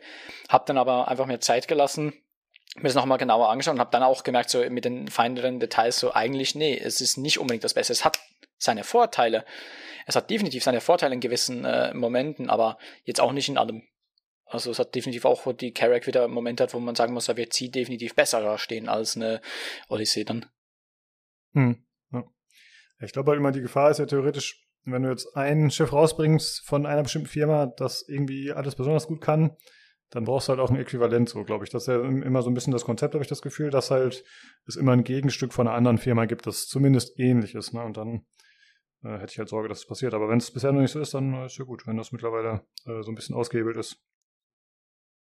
Ja, das, das sind ja auch teilweise Sachen, die man, die man noch anpassen kann. Also, ja, ja. äh, da wird ja auch teilweise wird hier gepusht und da genervt und sonstige Geschichten. Also. Äh, ich bin ja immer noch dafür, dass alle Schiffe gelöscht werden, wenn 1.0 rauskommt. Not gonna happen. Der finale Release. Nee, das glaube ich auch nicht. Aber das wäre ja eigentlich der perfekte Ansatz für mich. Aber ja, mal gucken. Gut, dann würde ich sagen, kommen wir zum nächsten Segment. Und zwar wurde vorgestellt Lorville Redux oder Lorville 2.0. Das ist der Planet, der die erste Landing Zone hatte im Spiel, beziehungsweise die erste No-Fly Zone, die dann dafür gesorgt hat, dass man da sehr eingeschränkt war, wie man sich auf der Planetenoberfläche bei der Stadt, glaube ich, ne, bewegen konnte. Und äh, ja, jetzt heißt es halt, ja, wir überarbeiten das Ganze, damit da eben ein bisschen freie Bewegung im Schiff möglich ist dass das Ganze besser begehbar ist, dass es auch nochmal optisch ein bisschen aufgefrischt wird. Äh, fand ich zwar überraschend, dass das schon notwendig ist, aber na gut, das Spiel ist lange Entwicklung. Und äh, dementsprechend äh, waren da zwei Leute zu Gast äh, und da wurde gezeigt zum einen Concept Creation. Äh, da wurde dann halt gezeigt, wie einer der Mitarbeiter der der Artist da das Ganze ja quasi erstmal zeichnet äh, mit verschiedenen Techniken, also wie er da mit 3D, mit Zeichnungen, mit Sketches, mit allem möglichen da äh, so dementsprechend eine Ansicht der Stadt erstellt. Erstmal hat er nur so, so eine Seitenansicht gemacht, äh, quasi die Silhouette und dann äh, im Detail, wie das Ganze aussehen soll. Und da müsst ihr mir jetzt mal kurz auf die Sprünge helfen. Habe ich das richtig verstanden, dass er gesagt hat, es soll begehbare Gebäude geben? Oder irgendwas ja. hat er von Interiors gesagt? Ich habe das nicht so ganz verstanden. In Zukunft mal. Also, es, oh. äh, also sie bauen jetzt schon auf einige Gebäude wie so Landingpads drauf. Und ja, genau. äh, was, sie, was sie mal haben wollen irgendwann, ist, dass man eben dann da landen und auch diese Gebäude begehen kann, zum Beispiel für Missionen. Ich glaube, es war mal irgendwann in einem Inside Star Citizen äh, auch die Rede davon, dass es zum Beispiel sowieso Schmuggelaufträge geben soll, wo du halt dann Schmuggelware irgendwo hinbringen sollst ähm, halt nicht an den normalen Raumhafen, um damit zu handeln, sondern zu irgendeinem Ding und dann halt auch aufpassen musst, dass du da nicht erwischt wirst dabei und so. Ähm, solche Sachen. Oder halt auch, keine Ahnung, vielleicht musst du irgendwie einen umbringen oder so, wenn du irgendwie halt Söldner bist oder sonst irgendwas. Ähm, also mhm. ich glaube, vor allen Dingen für so Missionen soll das sein, soweit ich es verstanden habe. Ja, also die okay. Landingpads auf den Dächern gibt es ja schon auf A-Corp, auf äh, Microtech auch. Hast du da auch schon so Landeplätze auf den Dächern. Ähm, du kannst bis auf ein paar weniger Plattformen kannst du auch schon in Horizon fast auf jeder Plattform eigentlich landen. Das geht. Kannst auch aussteigen. Ähm, gewisse haben sogar funktionierende Elevators dann, wo du dann einfach die Plattform noch hoch und runter wechseln kannst. Also das funktioniert. Aber halt eben die Gebäude sind nicht begehbar. Aber da ist trotzdem schon Zeugs hingestellt worden, was schon funktioniert. Also das ist nicht einfach mal nur ganz leer, sondern da hat schon Zeugs, was schon so ein bisschen vorgedacht wurde. Damit es dann später, wenn es dann wirklich mal ausgebaut ist, wirklich was da ist. Das habe ich letztens auch mal ausprobiert, weil ich da ein paar Fotos machen wollte mit der 400i. Ähm, jetzt bei Lorville, da werden sie halt eben definitiv auch nochmal definitiv die ganzen neuen äh, Distrikte wieder neu bauen müssen oder neu machen. Und es ist definitiv auch Zeit, weil man merkt halt eben schon, dass Lovell jetzt ein bisschen älter ist da auf Hurston und dass es äh, einen Rework braucht, ist, glaube ich, wirklich schon Zeit gewesen mit der Zeit, weil es echt alt gewesen.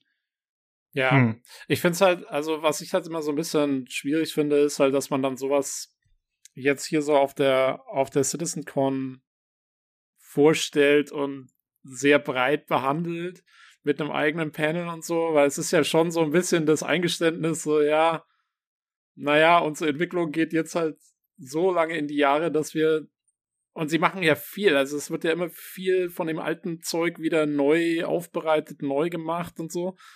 Und also ich denke mir manchmal so, ja, also das ist schon, ich weiß nicht, ob es normal ist im, im, in der Spieleentwicklung, dass sowas passiert während einer Entwicklung, dass jetzt irgendwie auch bei einem GTA, was weiß ich, Downtown mal gemacht wird und dann innerhalb der Spieleentwicklung wieder neu gemacht wird und wieder umgearbeitet äh, GTA wird, kannst du das nicht vergleichen, aber wo du das zum Beispiel hast, ist dann doch eher bei einem WoW oder bei einem Final Fantasy XIV.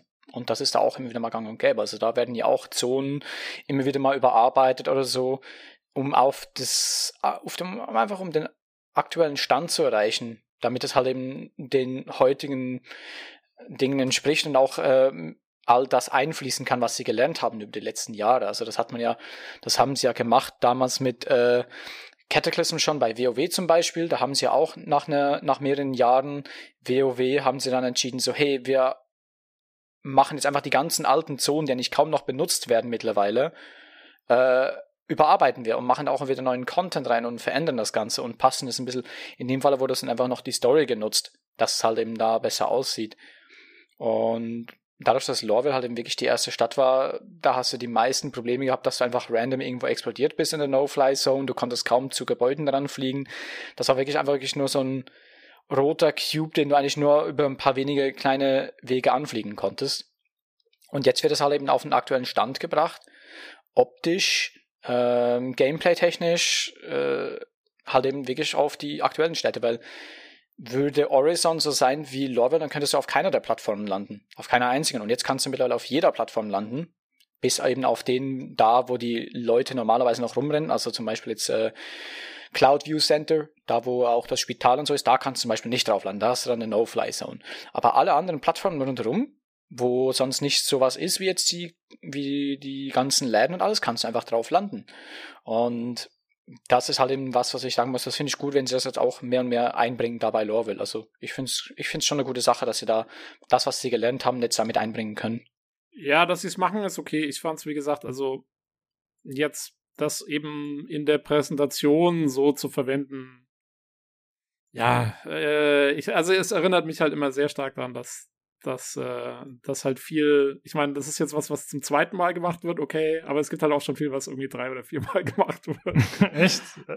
Also, also Norwell wurde schon ja, überarbeitet. Ja, so einzelne, einzelne Schiffe, die, die teilweise auch schon dreimal überarbeitet worden sind und so. Und das ist halt immer, das ist halt das Problem auch, wenn, wenn halt das Gameplay noch nicht fertig ist. Ich meine, das ist natürlich auch so ein bisschen ein, ein Problem, was Star Citizen halt hat, durch, dadurch, dass es dieses Live-Environment hat, wo halt die Leute ja irgendwas brauchen, was sie machen können. Und dann wird halt was hingebaut in einer Iteration, was die Leute dann erstmal verwenden. Und dann kommt ein neues Gameplay-Feature dazu oder es wird irgendwas verbessert und dann muss es halt neu gemacht werden. Äh, das hast du ja in einem anderen Spiel während der Entwicklung jetzt nicht so. Aber mhm. ähm, ja, das ist halt so ein, ja, das ist so ein, so ein, so ein eigenes Problem, sag ich mal, von Star Citizen, oder zumindest was, was Ressourcen braucht. So, so denke ich zumindest drüber, wenn ich dieses Segment sehe, ja. Und, und, ähm, und, und dann wird es so hingestellt, so, hey, ja, wir haben hier alles neu und so und cool. Und natürlich ist es ja auch irgendwie cool, aber es ist, es ist halt auch so, ja gut, äh, ihr macht es halt gerade zum zweiten Mal. also, ähm, ja, das, das war so ein bisschen, also deswegen war ich beim Lorville-Segment, hm, weiß nicht, ist immer so ein bisschen schwierig. Ich hatte, also ich hatte mich da ziemlich gefreut, dass ich das gesehen habe. Also ich freue mich drauf. Und es ist natürlich ja. auch nochmal technisch äh, auch nochmal deutlich besser, wenn sie das machen. Weil wenn du halt eben da die ganze alte Stadt nimmst und da versuchst dann die neuen Technologien drauf zu klatschen, kann das schneller mehr Probleme verursachen und mehr Zeit kosten. Also es machst einfach besser gleich nochmal die Stadt ein bisschen neu. Da kannst du das gleich dafür nutzen und kannst dann eben auch gleich nochmal performancemäßig nochmal ein Update drüber laufen lassen, dass es einfach wirklich besser wird insgesamt. Also ich finde es eigentlich wirklich ein guter Schritt. Hm. Ja, ist halt die Frage, ne? ob man das dann äh, jetzt machen muss oder ob man noch warten hätte können oder so, keine Ahnung. Aber das, das ist natürlich ein bisschen das Problem, dass man äh, währenddessen schon spielen kann. Ne? Also wenn es zum Beispiel, wenn man sowas vergleicht mit WoW wie gerade, das Spiel war halt schon erschienen, da war schon alles fertig und dann wird es irgendwann mal wahrscheinlich äh, geupgradet. Hier ist es halt im laufenden Betrieb während der Entwicklung nach zehn Jahren wird dann auf einmal, äh, muss das nochmal bearbeitet werden. Das ist natürlich ein bisschen ungünstig. Ich, ich habe auch nichts dagegen, dass sie es machen. Dass sie es machen, ist voll okay. Ähm, Gerade wenn sie der Meinung sind, dass sie jetzt eben das Gameplay und so alles so weit beieinander haben, dass sie sagen können, okay, jetzt wissen wir, wie wir diese Stadt bauen müssen, damit alles funktioniert, was wir da machen wollen. Wobei ich mal hoffe, dass nicht dann irgendwie heißt, oh, wir wollen vielleicht irgendwie, keine Ahnung, fürs Schleich-Gameplay brauchen wir dann, haben wir jetzt festgestellt, brauchen wir dann hier noch irgendwie was oder so. Wenn wir das machen wollen, müssen wir wieder irgendwas anders machen. Äh, aber da gehe ich jetzt mal nicht von aus. Also sagen wir mal, sie haben jetzt alles soweit und, und machen jetzt sozusagen die finale Iteration von dem Ding. Und dann ist auch erstmal gut. Dann finde ich es ja voll okay, dass sie es machen. Was, was mein Problem war eher, dass sie es, dass sie sowas jetzt für die Präsentation verwenden. Das war meiner Meinung nach halt rein marketingtechnisch, weiß ich nicht, ob es so das Beste war, was man präsentieren kann. Was mich so ein bisschen wundert, ehrlich gestanden ist, ähm, dass sie, sie haben ja andere Sachen durchweg gehabt, die, das hat man zum Beispiel in den Inside Star Citizens ging es dieses im letzten Halbjahr, äh, ging es immer mal wieder um diese Flüsse und was sie mit den Flüssen machen. Fand ich immer wahnsinnig beeindruckend, diese, wie prozedural Flüsse generiert werden mit dem Terrain und, und wieder irgendwie, äh, keine Ahnung, Abstufungen gemacht werden von äh, welche Vegetation dann da ist und sie haben irgendwie das neu eingerichtet, dass die sich wirklich natürlich in die Landschaft einfügen und so weiter und so fort. Das ging so, waren so zwei, drei Segmente über die letzten Inside Star Citizens weg. Hätte ich meiner Meinung nach wäre das das bessere Segment gewesen für die CitizenCon und man hätte die, die das Stadtupdate lieber in, in Inside äh, packen sollen. Mhm. Das wäre so ein bisschen, weißt du, rein marketingtechnisch. Also, dass man sagt, hey, guck, hier ist was Neues, wir haben Flüsse, wow, wie geil. Äh, und, und, und, und das Stadtupdate, das gebe ich den richtigen Fans, die sich das Video jede Woche anschauen, äh, mit als Goodie. Das weiß ja. ich, also fand ich etwas unklug gehandelt. Aber okay. Ja, gut, da hast du wahrscheinlich recht, das hätte man, äh, da hätte man was anderes hinpacken können. Ich meine, die Flüsse haben sie, glaube ich, letztes Jahr auch schon gezeigt, ob das Citizen kann, aber prinzipiell so? hast du oh, okay. ja recht. Ja, ja, ich meine schon, aber zum Beispiel diese ich weiß nicht, haben das letztes Jahr auch schon gezeigt mit den überwachsenen Schiffen? Ich glaube schon, ne, mit den Wracks und so. Aber ich finde auch, dass das ein paar Sites, ja. Genau. Ah, das wäre auch ein cooles Segment gewesen zum Beispiel. Ja, ja, da gab es schon coolere Sachen. Jetzt, wo du es so sagst, stimmt, da hätte man theoretisch mal was anderes machen können, wo man noch ein bisschen näher aus einer Ingame-Perspektive irgendwas relativ Frisches gesehen hätte, ja. Das stimmt natürlich. Ja, naja, äh, also, es war ja auch nicht so lange, also es war jetzt kein Desaster oder so, aber, aber war mein Eindruck halt. Ja. Schon. Äh, ja, es wurde auch gesagt, dass es tatsächlich nicht so aufwendig ist, wie man jetzt vielleicht annehmen würde, zumindest von der Manpower. Also sie haben wohl mit zwei Leuten angefangen, jetzt aktuell arbeiten fünf daran. Und es könnten noch welche dazukommen, ist noch ein bisschen unklar, aber ich äh, hätte angenommen, dass das doch äh, deutlich mehr Menschen äh, ja quasi bindet, die dann da beschäftigt sind. Nee, tatsächlich nicht, weil eben dafür haben wir die ganzen guten Technologien gerade auch für Artcorp, für Städte zum Beispiel ja gebaut. Ne? Das heißt, es mhm. macht es natürlich deutlich einfacher, dass auch nicht so viel Manpower gebraucht wird, um so eine ganze Stadt zu bauen. Ja. ja es hat sich ausgezahlt, dauern? die ganzen Tools zu bauen. Ja, genau. Äh, ja, das ist äh, immer das, was gepredigt wird, ne? Das, äh, wir kann, kann, kann ich, Features. Da will, ich, da will ich kurz auf was zurückkommen, was wir am Anfang des Podcasts hatten, bevor du äh, dazugekommen bist, ähm, wo ich vielleicht mal nachfragen kann. Ich weiß nicht, ob du was zu sagen kannst oder nicht, aber ähm, also wir haben ja in der ersten Präsentation äh, gesehen die, die verschiedenen Planeten von Pyro, ne? Mhm. äh, wo wir hier gezeigt bekommen haben, hier sind die Felsformationen und da sind die anderen Felsformationen und ja.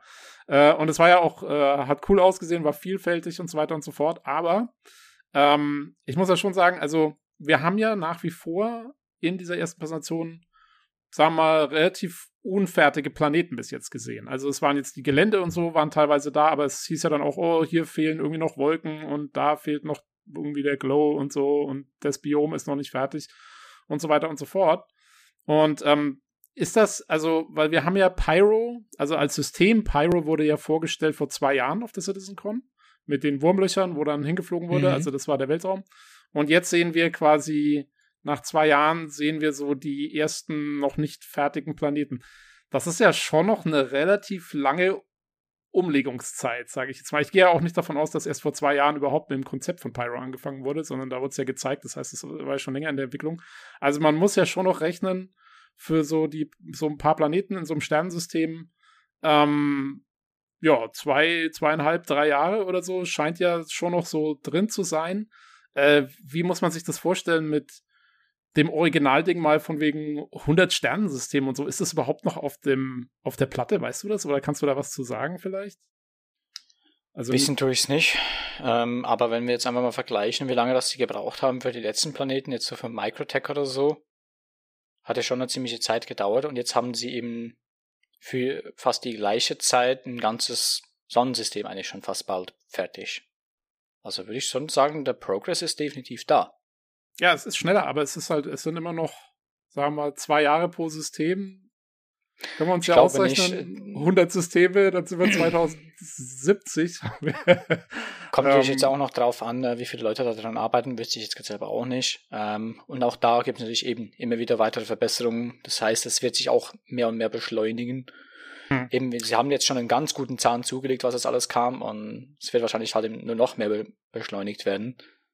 Also das ist schon noch der Plan sozusagen auf jeden Fall, dass man da so ich so weitermacht, soweit du ha, habe jetzt da keine genauen Infos zu und deswegen sage ich ja. da ob es jetzt nichts mehr. Okay, okay.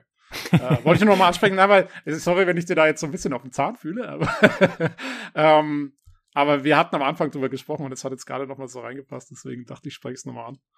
Ja, wir machen eine schöne Headline draus hier. äh, die genau. Mitarbeiter gibt Zukunft des Spiels bekannt. Irgendwas schön die bis ich da mehr Zeugs bekannt geben würde, müsste ich erstmal noch eine Flasche Mescal leeren, dann können wir nochmal drüber reden. Einmal frei. Ich hab Zeit. Gut. Äh, ja, okay. Ähm, ja, das war es eigentlich so zu Lorville, ne? kann man sagen. Ähm, ich glaube, ja, genau. Das ist so der Plan. Mal gucken. Das dauert wieder, wie gesagt, ein bisschen. Äh, wurde jetzt keine bestimmte Timeline bekannt gegeben, wann das Ganze dann kommen soll. 4.x halt. Jo. Ich freue mich drauf. Jo, dann äh, Tobi, willst du weitermachen mit dem nächsten? Genau, äh, jetzt ging es wieder weiter mit einem Gameplay-Segment. Ähm, und das war jetzt, fand ich, so der spannendste, interessanteste und ausgiebigste Teil der Präsentation eigentlich. Äh, weil wir haben mal wieder ein Update gekriegt, so was ist neu äh, in Sachen Resource Management. Und äh, da war der Dan Truffin da, das ist der Assistant Design Director für äh, PU-Content und äh, den kennt man auch aus verschiedensten Videos vorher und der hat ähm, mit ein paar anderen Leuten, glaube ich, auch noch ähm, so ein bisschen erklärt, wie weit sie sind und was sie so machen in Sachen Resource Management. Und da geht es eben darum, wie werden Ressourcen verteilt innerhalb von ähm, ja, äh, Umgebungen, sage ich mal. Also es, eine Umgebung kann ein Raumschiff sein oder eine, keine Ahnung, eine, eine Ground Facility oder was auch immer. Und ähm, die, also bis jetzt ist es ja so, dass einfach du kannst Energie verteilen, zum Beispiel zwischen Schilden und Waffen und so weiter und so fort, aber du machst es halt an irgendeinem Computerbildschirm und dann ist auch gut. Und das wird ja umgestellt auf dieses System, wo es eben diese ähm, ja wirkliche Leitungen gibt, quasi, die verschiedene Ressourcen dann innerhalb der Umgebungen verteilen. Also es wird Stromleitungen geben, die zum Beispiel Elektrizität verteilen und es wird äh, was weiß ich, irgendwie fürs Live-Support wird es Leitungen geben, die irgendwie die Atmosphäre da reinpumpen oder was weiß ich, Wärme verteilen. Dann wird's, ähm, muss die künstliche Gravitation auf Raumschiffen muss auf, auf äh, erhalten bleiben und so. Und diese ganzen, äh, diese Infrastruktur, die da quasi innerhalb der Schiffe oder halt eben, wo auch immer man ist, da verläuft. Also sie haben immer das Beispiel Schiffe gebracht, deswegen würde ich auch sagen, bleiben wir mal dabei.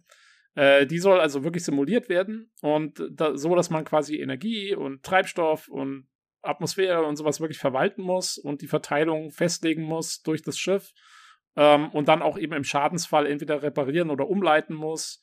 Ähm, und ähm, ja, das wird jetzt halt quasi, da arbeiten sie jetzt an der Implementierung von äh, und haben so ein bisschen eben so ein Update gegeben. Im Prinzip ähm, muss ich sagen, mir war jetzt gar nicht so klar, ob man so viel Neues mitgekriegt hat. Mir, ich kannte das meiste schon, so von wegen äh, vom Konzept her. Sie haben halt jetzt gezeigt, dass sie da Fortschritte machen und haben auch schon so ein bisschen Prototypen gezeigt, ähm, wo man eben sieht in, in so Testmaps, wie sie zum Beispiel irgendwo die Atmosphäre dann abschalten, ähm, und dann eben in dem Raum zum Beispiel auch die Leute, die keine Helme aufhaben, äh, ersticken.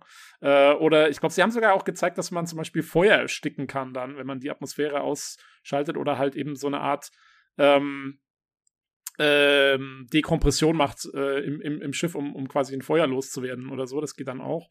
Ähm, und da, ja, da werden, da machen sie eben Fortschritte und haben so ein bisschen gezeigt, was da jetzt alles, was da jetzt alles so inzwischen möglich ist. Und das äh, sieht so aus, als ja, müsste es eigentlich zumindest in der ersten Iteration bald ins Spiel schaffen. Also, ähm, das sah eigentlich schon soweit äh, einigermaßen fertig aus und äh, erlaubt dann natürlich auch diese verschiedenen Berufstypen. Also, dass dann wirklich in einem Schiff muss es dann Mechaniker geben. Es gibt einen Ingenieur, der quasi verwalten soll, wo welche Energie hinfließt. Und dann wird es auch Mechaniker teilweise geben, die Schäden reparieren und so.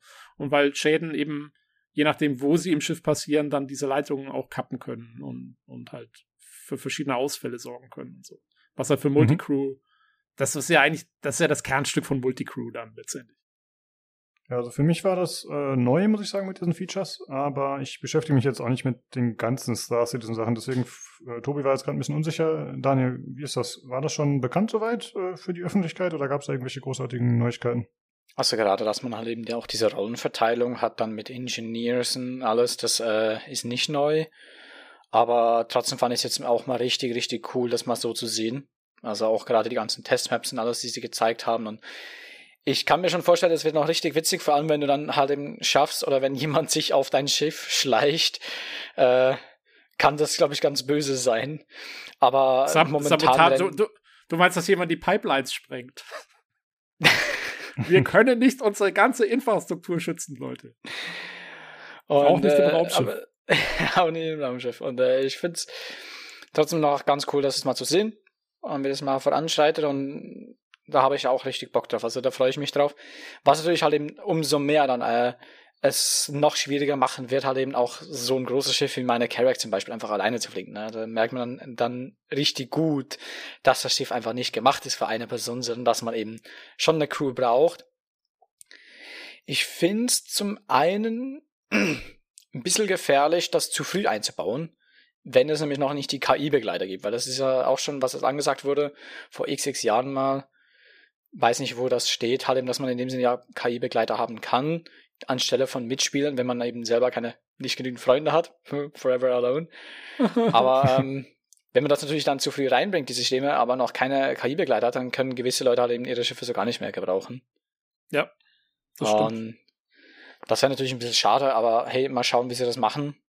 Ich freue mich trotzdem drauf. Es kann cool werden. Ja, also meine Interpretation von dem System, also zum einen haben sie ja gesagt, äh, dass die KI auch damit lernen soll, umzugehen. Also ging es um Gegner, dachte ich, aber das wird dann natürlich auch dazu passen. Aber ich habe es jetzt so verstanden, dass man auch ein großes Schiff noch fliegen kann, aber man kann dann natürlich nicht mehr diese äh, diese kleinteiligen Aufgaben alleine komplett erledigen. Ne? Also genau. Gut, vielleicht, vielleicht, kann man das sich alle Rollen geben, aber dann rennt man ja nur von A nach B. Genau, also dann bist ja. du, äh, weiß nicht, ob ihr Far Lone Sales gespielt habt, das kleine Indie-Spiel aus der Schweiz, wo ja dieses kleine mhm. Mädchen da spielt, was in diesem Art Dampflok mit einem Segel oben drauf da durch die äh, durch die zerstörte Welt fährt. Mhm. Also Videos muss, gesehen, aber nie gespielt. Ja. Da musst du ja auch immer alles im Blick halten. Ne? Es, ist, es ist ja auch ein bisschen vorne, wo du dann kannst schauen musst, dass halt nicht zu viel Druck auf dem Kessel ist, dass aber das Feuer nicht ausgeht, etc. Fühlst du dich dann einfach nur so, einfach nur, dass das Schiff einfach doppelt so groß ist. Oder dreifach. Hast ein bisschen mehr Stress. es ist ja noch, es ist ja noch schlimmer hier, weil es geht ja nicht nur darum, was im Blick zu behalten, sondern du müsstest ja dann, also jetzt nehmen wir an, du würdest in den Kampf geraten mit deinem großen Raumschiff, genau. dass du gerade alleine fliegst. Dann musst du ja aufstehen aus deinem Pilotensitz, äh, musst irgendwo hinrennen, musst irgendwie Feuer die Leitung reparieren oder die Komponente rausreißen und neu reinbauen und dann währenddessen, was, ja, dein Schiff fliegt ja dann nicht mehr und dann was machst.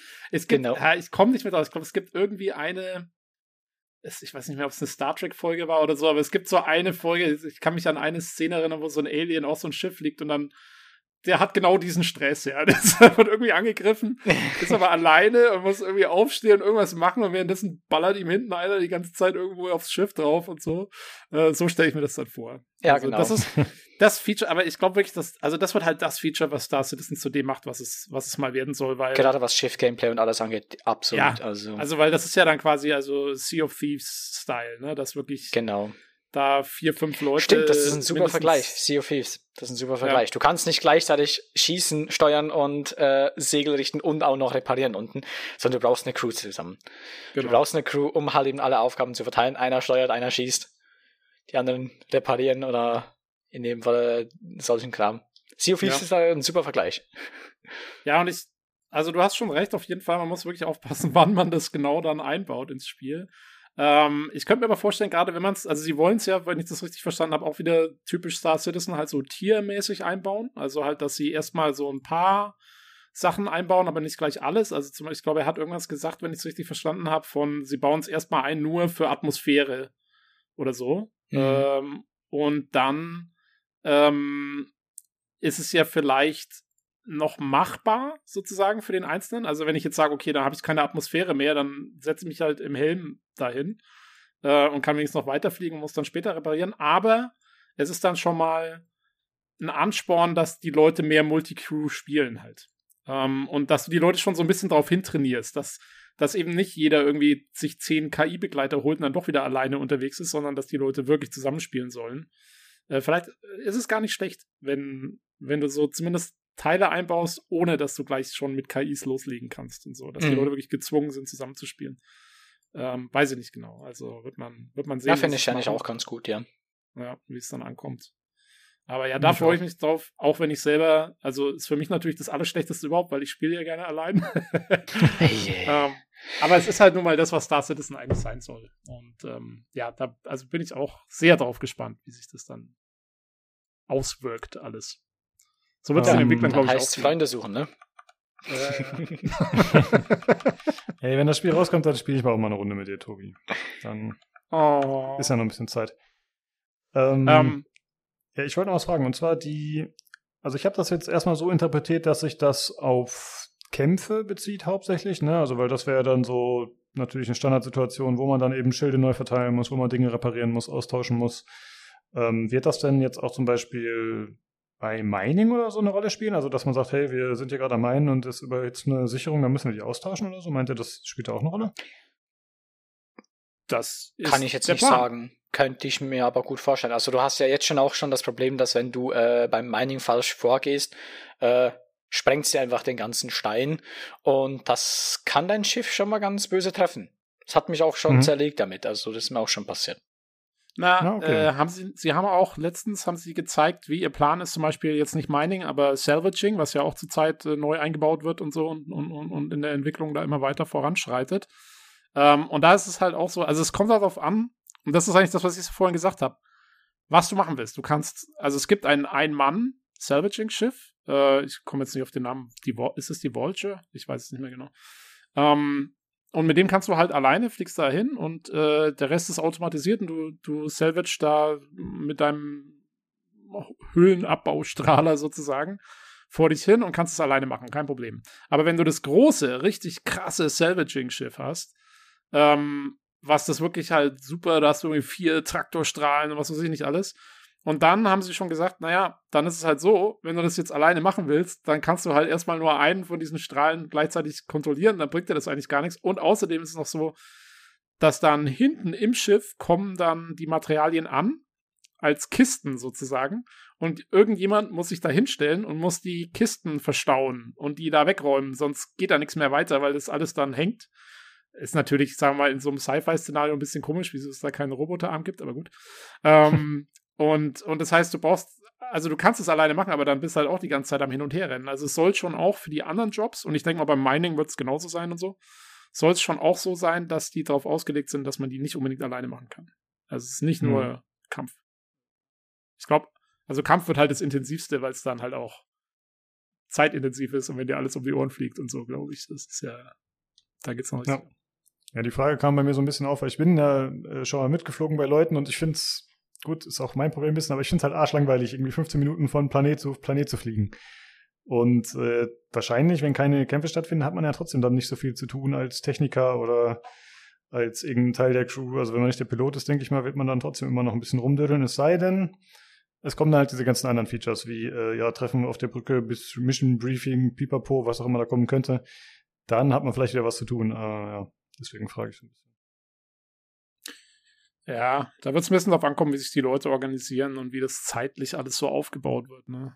Das muss man mhm. mal sehen, wie gut es dann funktioniert am Ende. Ich weiß nicht, wie es, also ich habe selber Sea of Thieves jetzt noch nicht gespielt, da weiß ich nicht, wie es genau da funktioniert. Ich glaube, es sind ja relativ kurze Missionen oft. Da gehst du halt auf dein Schiff und fährst irgendwo hin und machst es dann.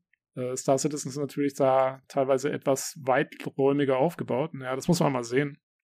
Ich würde jetzt nicht mal sagen, also es ist Sea of Thieves zwar schon ein bisschen schneller, aber auch da, je nachdem, was du machst, kann es auch mal eine richtig längere Segeltour werden. Also und dann kommt auch noch drauf an, halt eben so die äußeren Begebenheiten wie Wind, Wetter, ne? Je nachdem, wenn du Pech hast, hast du die ganze Zeit Gegenwind, dann dauert es noch länger. Okay. Ja, das ja, ist im Weltall dann meistens nicht so mit dem Gegenwind. Naja, ein Ionensturm, Mann. Ähm, aber ich finde, ich bin eh mal erstaunt bei so MMOs, äh, was die Leute dann immer so gerne machen. Ich habe ja irgendwie, wir hatten das mal erzählt, irgendjemand bei uns auf dem Discord, dass er in WoW früher wahnsinnig gerne einfach irgendwie so farmen gegangen ist und ewig einfach nur irgendwas von irgendwelchen Bäumen gepflückt hat, weil er sich halt gleichzeitig mit seinen Leuten dann unterhalten hat im Chat und so. Also wenn es so richtig so als MMO aufgebaut ist, ich glaube, da gibt es schon die Zielgruppe, die das dann auch macht. Also dann mhm. machst du halt mal nicht so viel und, und redest einfach währenddessen mit den Leuten und so kann ich mir schon auch vorstellen, dass es das funktioniert. Und was natürlich auch noch dazu kommt, ist ja, ähm, dass es über die Zeit auch äh, einfach so Deterioration geben wird an den Gegenständen, also dass sie mit der Zeit quasi verwahrlosen und äh, auch altersbedingte Probleme bekommen und so oder benutzungsbedingt. Ähm, und dann kann es natürlich auch sein, dass du während einer normalen Reise mal einfach Wartung machst und halt da irgendwelche Sachen austauscht oder kontrollierst oder irgendwas. Keine Ahnung, könnte ich mir auch vorstellen. Das ist natürlich jetzt auch nicht gerade das Aufregendste auf der Welt, aber es könnte genau so funktionieren als so ein, so ein bisschen so ein, so ein, ne, so ein, so ein Nebenjob, so den man so Management-Spiel. Ja. ja, wenn man sich mit den Leuten unterhält, so, dass man halt dann mal guckt, oh, ist hier alles okay und so. Weiß ich nicht. Also könnte ja. schon funktionieren, glaube ich, für ein MMO. Also ich stimme auf jeden Fall mit dir überein, Tobi. Ich finde, das ist das coolste Feature, was so gezeigt wurde oder worüber sie gesprochen haben. Ich finde, das klingt halt einfach sehr, sehr gut. Ähm, ich wollte noch Gab sagen. Eine hm? Sache wollte ich noch hervorheben, die ich nämlich auch extrem cool fand. Vielleicht wolltest du gerade das Gleiche sagen. ähm, aber äh, was ich auch sehr schön fand, war, dass sie gesagt haben, zum Beispiel, also man kann da natürlich auch noch Sachen machen wie so Min-Maxing, ne? Also dass du bestimmte Systeme dann abschaltest, äh, um die Energie auf andere Systeme zu verteilen, die dann höher performen können. Und deswegen könnte man zum Beispiel sagen, okay, wenn ich jetzt hier im Kampf bin, dann schalte ich die, die Schwerkraft auf dem Schiff ab. Ähm, was, dann habe ich die Energie zur Verfügung für die Waffen oder so, aber dann ist natürlich schwerelos und meine Leute auf dem Schiff haben es dementsprechend schwerer, vielleicht Reparaturen auszuführen oder so. Ähm, das finde ich halt schon auch cool. Also, weil das ist halt auch fürs Gameplay dann irgendwie cool, wenn du dann sagst, okay, hey, wir mhm. schalten hier die Schwerkraft aus. Wir brauchen wir die Energie, Energie für die Waffen und so. genau, und alle sind auf einmal, schweben irgendwie so blöd im, im, im, im, im Raum rum. Äh, das ist schon cool. Also das ist ja, das ist ja auch so ein Science-Fiction-Klassiker eigentlich. Ne? Und da kommt, ja. kann, müssen, müssen wir natürlich gleich, wenn sowas angesprochen wird, müssen wir gleich ein bisschen vorgreifen zum Talk, der dann später da auch noch angesprochen wird von Chris und dem anderen. Äh, da gab es ja auch das neue Feature, wie das E-Wing, also wie du halt im schwerelosen Raum dich bewegst. Das wird ja auch nochmal, gibt es ja auch in 2.0 und wird jetzt auch komplett überarbeitet. Genau. Und da haben sie auch gesagt, das sah richtig cool aus. Auf das habe ich richtig Bock. Freue ich mich drauf. Das sieht schon richtig ja. cool aus. Genau, das sehen wir uns noch auf für später, da, da können wir noch drauf kommen, aber äh, ja, da tut sich dann auch noch was. Genau. Ja. Äh, es wurden noch so ein paar Features genannt, die äh, mit dem Resource Management kommen könnten. Äh, zum Beispiel so Presets, die man sich erstellen kann für Schiffe, was dann wahrscheinlich die Rollen und die Verteilung angeht von Energie oder sowas. Finde ich ganz äh, wichtig. Technisch, ja, dann äh, korrigier bitte. Also finde ich ach, ganz wichtig, dass du Presets du? hast. dass du die Presets hast, dass du halt eben als Pilot zum Beispiel jetzt gewisse Energie-Presets und alles einfach schon einstellen kannst vorab, damit wenn du dann in einen Kampf kommst oder in die Situation kommst, wo es dann ernst wird, dass du halt eben nicht immer alles nochmal neu kalibrieren musst in dem Sinne, sondern einfach nur noch zack, Preset. Jetzt kommt äh, Preset 1, 2 oder 3 und dann bist du ready. Kannst ja, switchen ja, und so. Ja. Ich habe dich äh, missverstanden. Ich dachte, du hast gesagt, ist nicht ganz richtig. ich dachte, nee, ich ist ganz gut. Finde ich ganz gut. Äh, ähm, ansonsten, also da waren relativ viele Sachen genannt, aber ich habe jetzt nur die rausgeschrieben, die für mich ganz cool klangen. Da gab es noch sowas, dass äh, so ein technisches UI zur Verfügung stehen soll, äh, entweder als Liste oder als Schema optimalerweise sogar dann, wo der Techniker darauf zugreifen kann und so. Also da sollen noch ein paar Sachen dazukommen, die dann dementsprechend da noch Gameplay-Features bieten und bessere Übersicht. Ja, da haben, ja. muss man auch wieder kurz vorgreifen, weil da haben sie später noch, ähm, haben sie so eine Art Minimap gezeigt, wie die aussehen soll. Äh, so ein, so ein Grafik-Preview und da haben sie schon gemeint, ja, das ist äh, nicht irgendwie speziell gemacht, sondern das ist quasi direkt aus den Ingame-Daten so entnommen und erstellt und das wird auch eigentlich ihr Template für dieses technische UI, weil sie auch direkt diese Leitungen und so da mit rein machen können, weil das alles schon da ist äh, für die Minimap sozusagen. Also es wird quasi wie eine Minimap mit so Leitungsschemata, glaube ich. So muss man das. Das sieht schon richtig sick aus. Das sah richtig das, Also die Minimap sah cool aus, ja. Das Ding sah richtig genau. nice aus. Also wenn das mal so aussieht und dann noch irgendwie so mit Leitungen drin und so, das hat dann schon richtig was von so einem ähm, hier, so wie man es so kennt, auch von Star Trek und so, wenn man so diese Querschnitte sieht von der Enterprise oder so, ne, wo die ganzen die ganzen Leitungen zu sehen sind und so. Boah, also da muss man dann fast studiert haben, wenn man dann äh, Ingenieur sein möchte auf einem Schiff. Boah, Übung macht den Meister. Ne? äh, da muss man dann wirklich schon fast das Zeug studieren. Dann gehe ich auf irgendeine Engineer Academy irgendwo auf Nee, Lovell nicht, besser ARCOP. Oder Microtech, da sind auch die ganzen Techies. Ja, also wenn es bei mir im echten Leben nichts wird mit der akademischen Karriere, mache mach ich einen Star Citizen. So. Finde ich gut. Hast, machst, du, machst eine Ingenieurkarriere. Studierst bei Crusader Industries auf Horizon, hast wenigstens eine schöne Aussicht. Genau, werde ich, werd ich Professor. Ja, äh, ansonsten wurde noch gesagt, Moment, hatte ich mir aufgeschrieben. Ach so, genau, dass ungefähr die Hälfte der genannten Features schon äh, verfügbar sind als In-Engine-Prototyp. Also dieser Resource Management äh, sozusagen, aber noch nicht alle. Und was ich äh, auch ganz interessant fand, war, dass der eine der beiden, die darüber berichtet haben, der Mitarbeiter gesagt hat, das sei so das groundbreaking Feature und das krasseste, woran er je gearbeitet hätte im Bereich Spielentwicklung. Ich meine, natürlich sind erstmal alle von ihrer Arbeit irgendwie überzeugt und begeistert, aber das äh, fand ich doch schon, das klang schon so, als wäre das ein krasses Ding für ihn. Ja. Das ist definitiv sehr komplex, ja sowas zu basteln. Weil das, mhm. klar, es gibt ähnliche Systeme oder ähnliche Features in anderen Spielen, aber das sind alles meistens Singleplayer in einem sehr kleinen Rahmen und hier muss das halt eben darauf ausgelegt sein, dass es halt eben später für noch viel, viel mehr größere Welten, mehr Spieler, mehr Systeme, damit das wirklich alles ineinander greift, das äh, ist nochmal deutlich komplexer. Mhm. Ja, ich glaube, habe ich, das, hab ich das jetzt richtig im Kopf, dass Sie auch gesagt haben, Sie wollen es erstmal, also es wird jetzt nicht sofort dann, wenn es mal ins Spiel geht, dann wahrscheinlich erstmal für hier und da so ein paar Schiffe, ne? Und die werden dann wahrscheinlich so nach und nach ja. geupdatet mit dem System. Macht ja Sinn. Weil Macht schon Sinn, musst, ja. Das musst du ja schon wirklich für jedes Schiff wieder einzeln machen halt. Was? Ja, gut. Äh, dann würde ich sagen, gehen wir zum nächsten Segment. Talking Ship 2952. Eigentlich wollte ich das vorstellen. Äh, aber Daniel, meinst du, du hättest Bock, das zu machen? Weil ich glaube, du bist bei den Schiffen eh der fitteste von uns wahrscheinlich und da relativ im Thema drin. Hast du Lust, das zu übernehmen oder ist dir das jetzt äh, auf Anhieb ein bisschen zu? Ähm, also ja, es wurden ja drei neue Versionen, also ein gleiches Schiff, aber in verschiedene Versionen ja vorgestellt. Die habe ich jetzt mir auch schon ein bisschen angeschaut, also da kann ich definitiv ein bisschen drauf eingehen. Auf mhm. die dritte, auf, äh, auf das zweite Schiff, was noch so ein bisschen gezeigt wurde, äh, die Drake Corsair, habe ich mich nie mit befasst, wollte ich auch nicht. Ich bin nicht so Drake-Fan.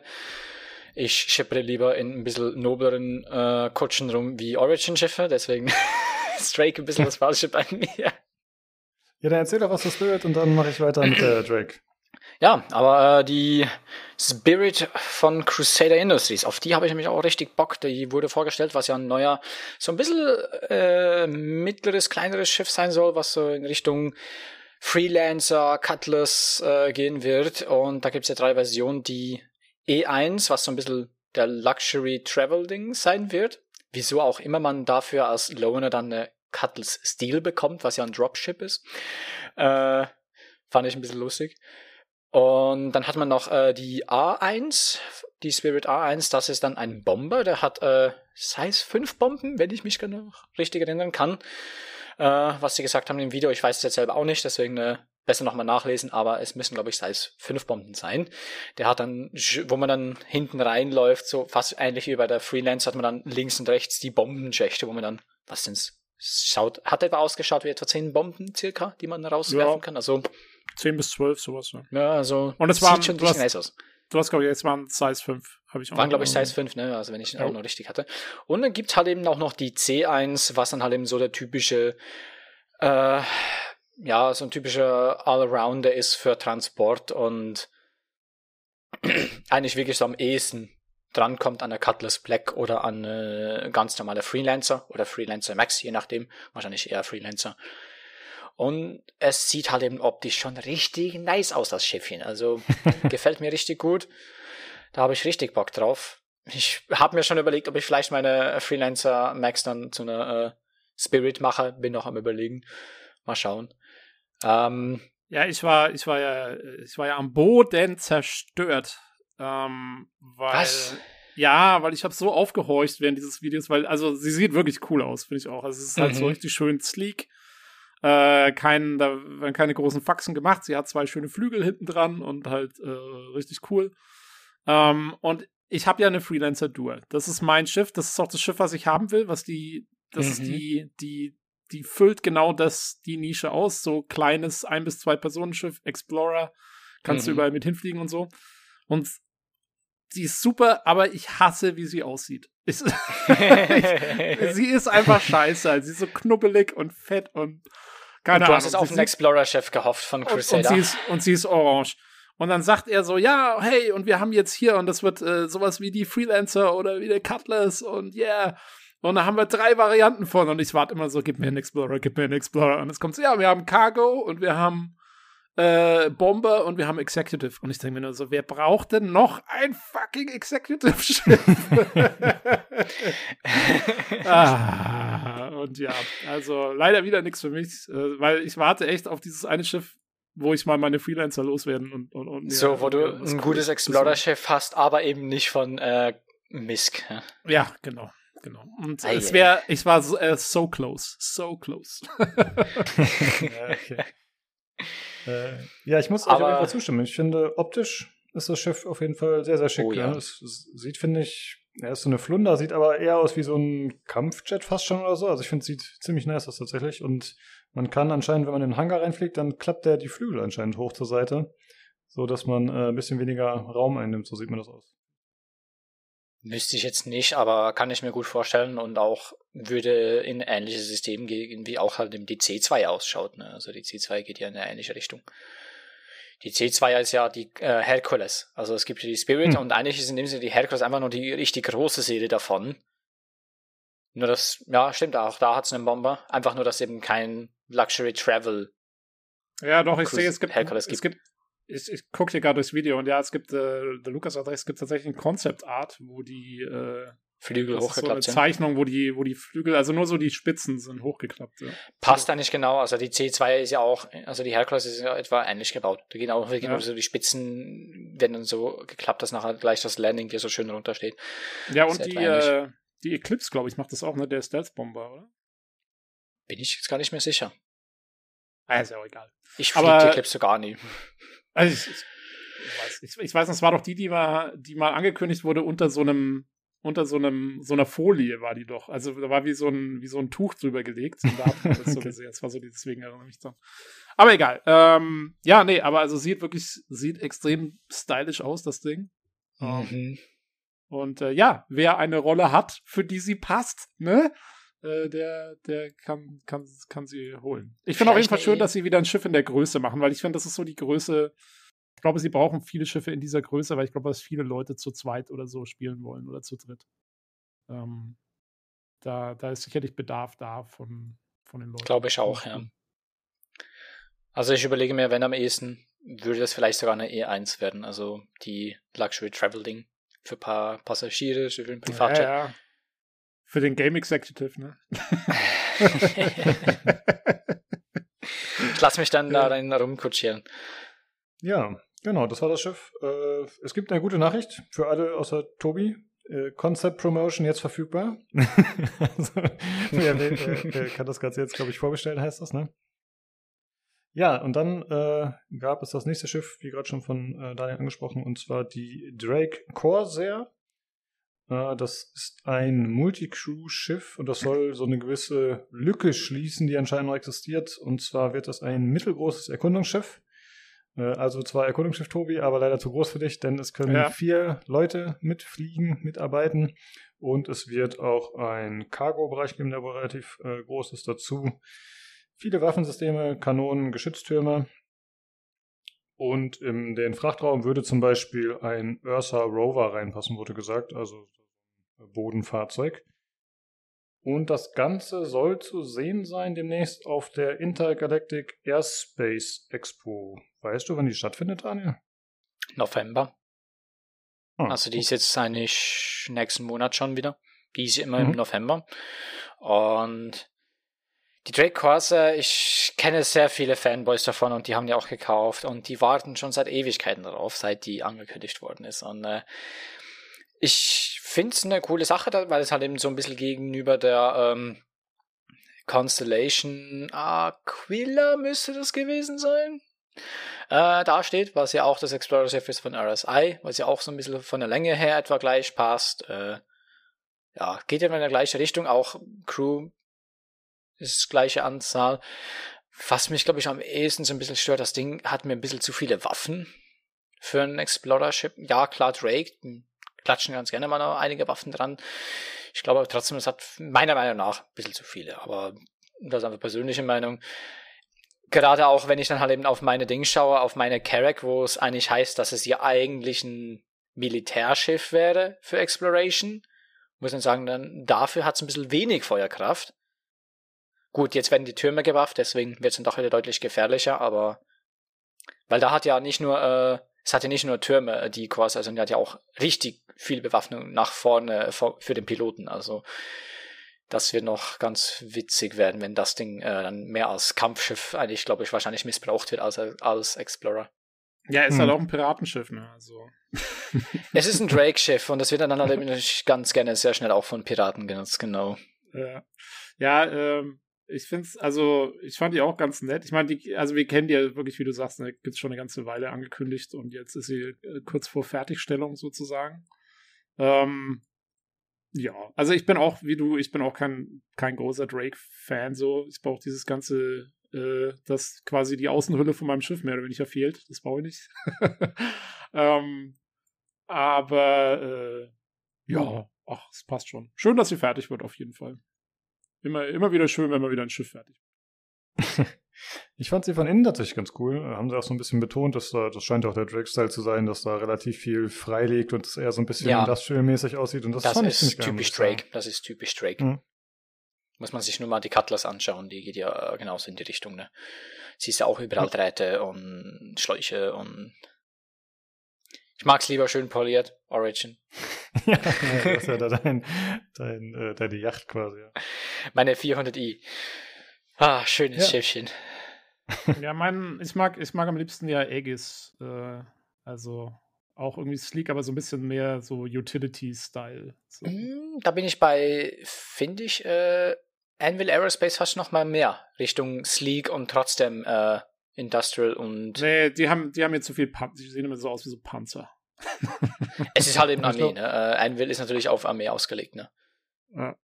Was sind das die mit dem, mit dem Hoverboot? Ja, ne? Oder war das nicht Anvil? Nee, das war, ah, nee. sorry, äh, Lukas, das war, das war ein Battlefield äh, 2042 nee, nee, es gab doch irgend so eine Art Schiff, die letztes Jahr vorgestellt wurde, die dann irgendwie in verschiedenen Größenvarianten da sein sollten und dann sollte man andere Schiffe darauf parken können und so. Ich weiß nicht mehr genau, wie das war. Ich oh, der Flugzeugträger, das ist auch ein Drake-Schiff. Ah, okay. äh, nee, es gibt noch einen anderen, der von nicht allzu langer Zeit äh, vorgestellt oh, wurde. Ja, dieser ja, Doppeldecker ja, wo du dann stimmt. wie eine Garage hast, unten, wo du rein kannst, plus oben drauf nochmal zwei Landerplattformen und vorne. Ich weiß den Namen jetzt auch gar nicht mehr. Die war äh, Anvil, ja. ja. Wenn ich mich recht erinnere, war es die Anvil. Oder auch Aegis, aber war eines von beiden. Eins von beiden. Ja. Ich finde die eigentlich ganz cool, diese Anvil-Sachen. Okay, äh, Tobi will weitermachen. Gut. Äh, so, hat Tobi jeder seine, so hat jeder seine Favoriten. Halt. ja, das haben sie ja schon ganz schlau gemacht eigentlich, ne? Dass da ein ja, paar ja. Firmen gibt mit Identifikation und Waffen und Styles und so. Ja, das ist äh, schon ganz smart auf jeden Fall. Ja, und dann als nächstes wurde gezeigt äh, der Greycat STV. Das ist ein Buggy, also es gibt anscheinend schon einen anderen Greycat und zwar diesen PTV äh, der bekommt auch einen Rework, der sieht eher aus wie so ein Straßenfahrzeug, äh, wie ich, wenn ich das richtig verstehe. Ist ein Golf Caddy. Und ja, genau. Der, so also der PTV genau. ist ein Golf Caddy.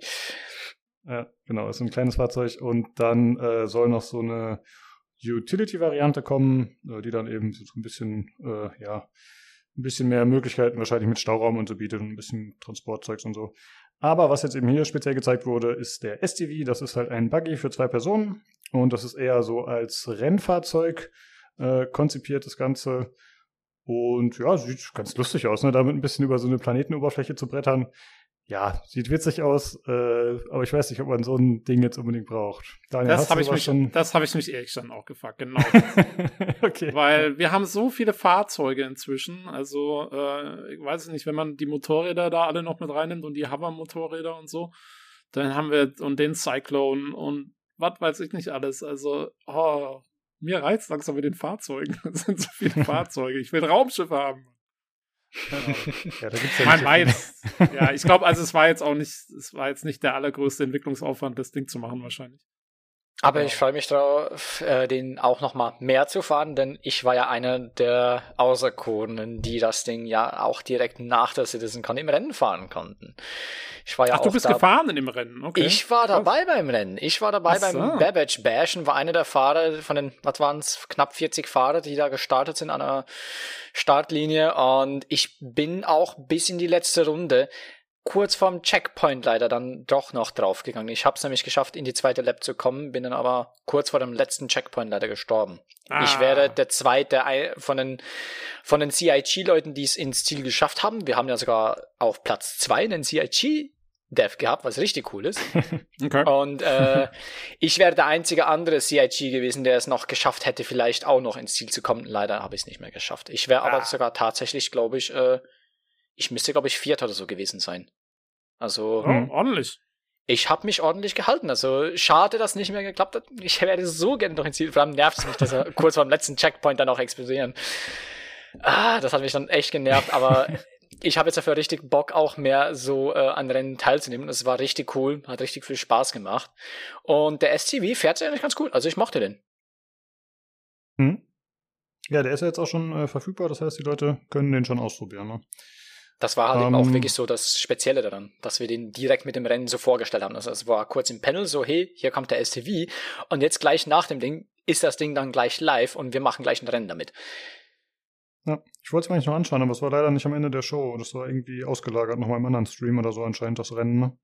Wir Jetzt. haben, äh, also der Star Citizen Channel, wenn du einfach drauf geblieben wärst, hat der nachher den äh, Atmo Esports Channel gehostet.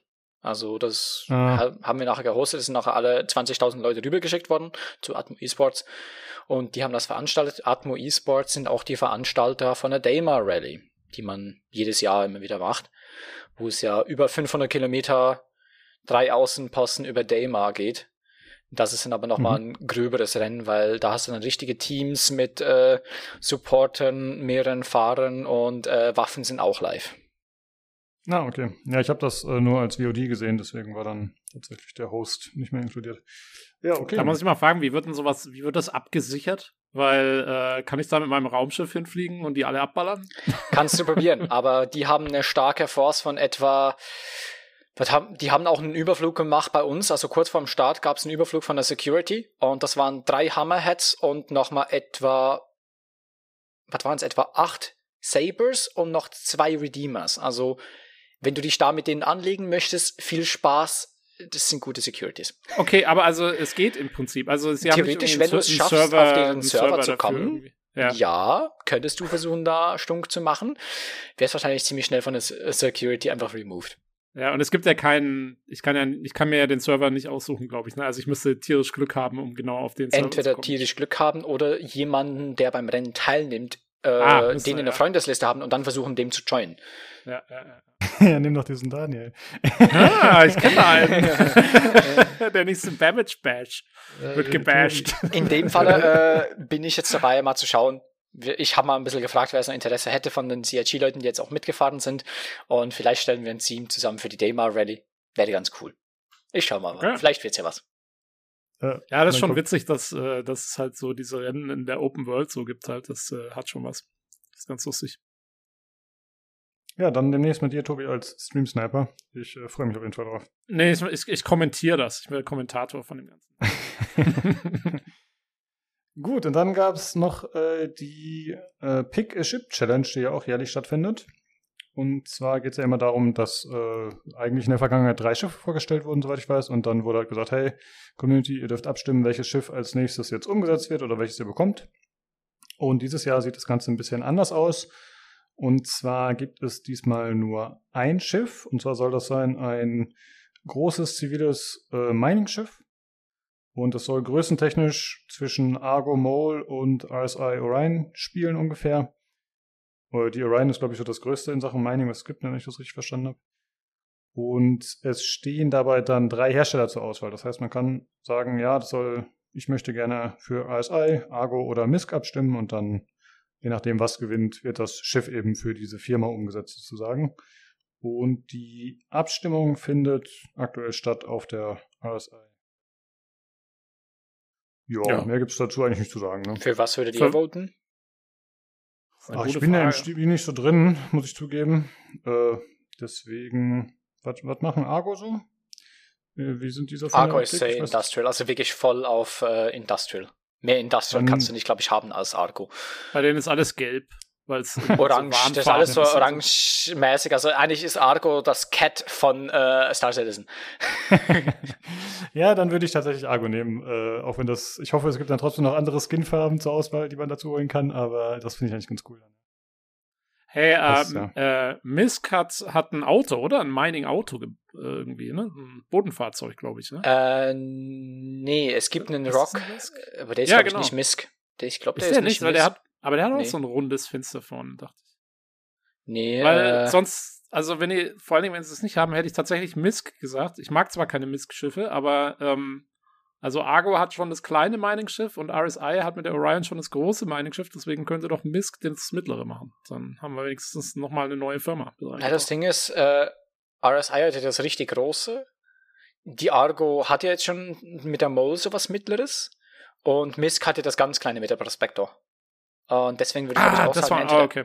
deswegen okay. würde ich glaube ich auch sagen, eher MISC oder RSI, einfach nur damit da auch noch eine andere Größenordnung da wäre bei denen, damit sie vielleicht ein bisschen zu Argo Mole konkurrieren könnten. Aber halt eben optisch muss ich sagen, auch wenn ich sehr ein MISC-Fan bin, muss ich sagen, ich glaube, so ein tolles äh, nochmal Argo-Schiffchen wäre eigentlich auch schon ganz schön, weil ich mag die irgendwie optisch. Die sind nicht schon ganz cool. Ja, ich finde, das passt ja zumindest zu Mining, so wie du es erzählt hast. Ne? Absolut. Ich finde ja, also ich finde, sie sollten mal ein Origin Mining Schiff machen und da kriegst du dann direkt so einen Butler dazu, der ist dir immer außen wieder neu poliert.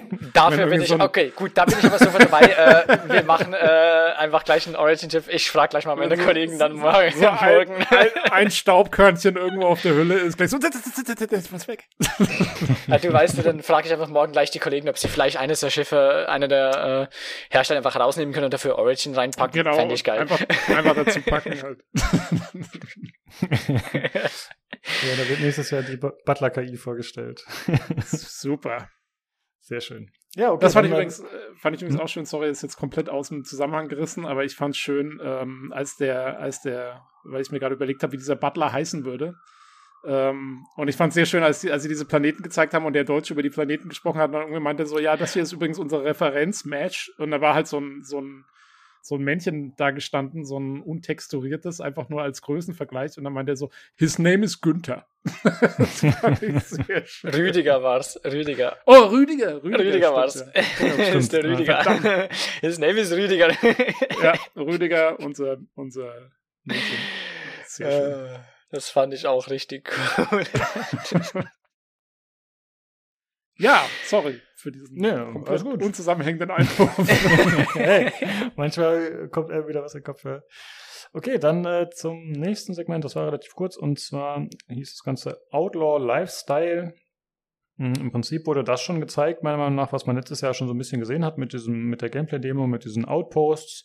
Die hatten ja schon teilweise so Vibes von eben so Outlaws. Und äh, ja, das hier war jetzt einfach nur nochmal, äh, ich glaube, es war gar nicht kommentiert, ne? Es war tatsächlich nur ein bisschen Ingame-Szenen, die gezeigt wurden. Und äh, da hat man halt äh, zum einen so einen Außenposten gesehen, äh, ja, mit so verschiedenen Bereichen, also auch NPCs, die da unterwegs waren, irgendwelchen Wachen, die da rumstanden, eine Werkstatt, wo irgendein Fahrzeug gerade repariert wurde, irgendwelche Crew-Tanks, wo Leute drin waren, äh, so eine Art Gewächshaus oder zumindest irgendwelche Pflanzen, die da angebaut wurden. Und dann gab es nochmal ein anderes Segment, wo dann eine Station gezeigt wurde tatsächlich. Die wurden ja letztes Jahr auch schon relativ umfangreich in verschiedenen Variationen vorgestellt. Und äh, da hat man dann halt auch nochmal gesehen, ja, dass die ja so zusammengedengelt sind, sag ich mal, äh, aus Einzelteilen, auch nicht alles so perfekt unbedingt mit freiliegenden Kabeln und irgendwelchen Platten und Graffitis, also alles so ein bisschen, ein bisschen wild und äh, es war durchaus nett, war absolut okay. Aber sonst würde ich sagen, war es jetzt auch nicht erwähnenswert oder ist euch speziell noch was positiv oder negativ aufgefallen? Nö, halt so ein bisschen so ein, ja, bisschen Eye Candy nochmal reingeworfen. Ja. ja, es hat einfach auch direkt wieder gezeigt, so Atmosphäre kann sie edgy. Ja, das stimmt. Das ich fand es auch schön. Ja, ich fand es schön, dass sie sowas mal als Filler so ein bisschen reingebracht haben. Hätte ich mir ehrlich gesagt sogar ein bisschen mehr noch gewünscht. Weil ich meine, klar, man soll es auch nicht übertreiben, das war ja schon eine lange Show, aber es war halt einfach schön, mal ein bisschen was Polierteres zu sehen, fand ich. Was jetzt nicht äh, gerade alles nur Work in Progress ist, oder ist es natürlich auch letzten Endes, aber es war halt so aufbearbeitet, äh, auf, aufbereitet, dass es eben so, so aussah, als könnte es ein Trailer sein für das fertige Spiel. So. Und das fand ich halt ganz nett irgendwie. Ja, mehr gibt's dazu eigentlich nicht zu sagen. Und dann würde ich sagen, äh, kommen wir auch zum letzten Segment. Und da muss ich kurz vorab sagen, dass ich mir das Ganze geknickt habe, äh, denn ich habe gesehen, das ist irgendwie zwei Stunden Gerede. Da hatte ich ehrlich gesagt äh, keine Lust mehr drauf. Äh, Tobi, erzähl mir, was hast du so gesehen? ja, gehört? ich habe also ich habe es genau, ich habe es mir eigentlich dann äh, mehr oder weniger wie so ein Podcast angehört und habe, glaube ich, währenddessen auch die Wohnung geputzt oder so und immer mal wieder hingeschaut, weil sie haben immer mal wieder so kleine Videos eingeworfen, aber im Prinzip war es ähm, Chris Roberts und äh, der Game Director von Squadron 42, Richard Tyra. Und jetzt hört man schon, horcht man schon auf, hier Game Director von Squadron 42, oh mein Gott, oh mein Gott, oh mein Gott. ähm, aber da muss man die Erwartung gleich wieder etwas zurücknehmen, weil sie haben jetzt nicht groß über Squadron 42 gesprochen oder so, sondern es ging eher drum um quasi Technologien, die entwickelt wurden und werden vom Squadron 42 Team, ähm, die aber auch ins Persistent Universe kommen sollen, wenn eben Squadron 42 dann rauskommt und wenn das alles fertig ist oder vielleicht sogar teilweise schon vorher und über die sie eben noch nicht sprechen konnten oder wollten äh, vorher, weil ähm, eben sie alles, was mit Squadron zu tun hat, äh, sehr intern behalten und da nicht groß irgendwas äh, nach außen geben wollen, um eben ja ihren, ihr, ihren Release da nicht irgendwie, weil sie das dann noch anders machen wollen, marketingtechnisch und so äh, behandeln. Und deswegen, ja, hört man zu Squadron 42 ja praktisch gar nichts. Und das ist auch weiterhin so, aber jetzt zeigen sie äh, uns immerhin mal irgendwie so ein paar Technologien, die da im, im Kommen sind und die auch ins Persistence Universe mit eingebaut werden sollen.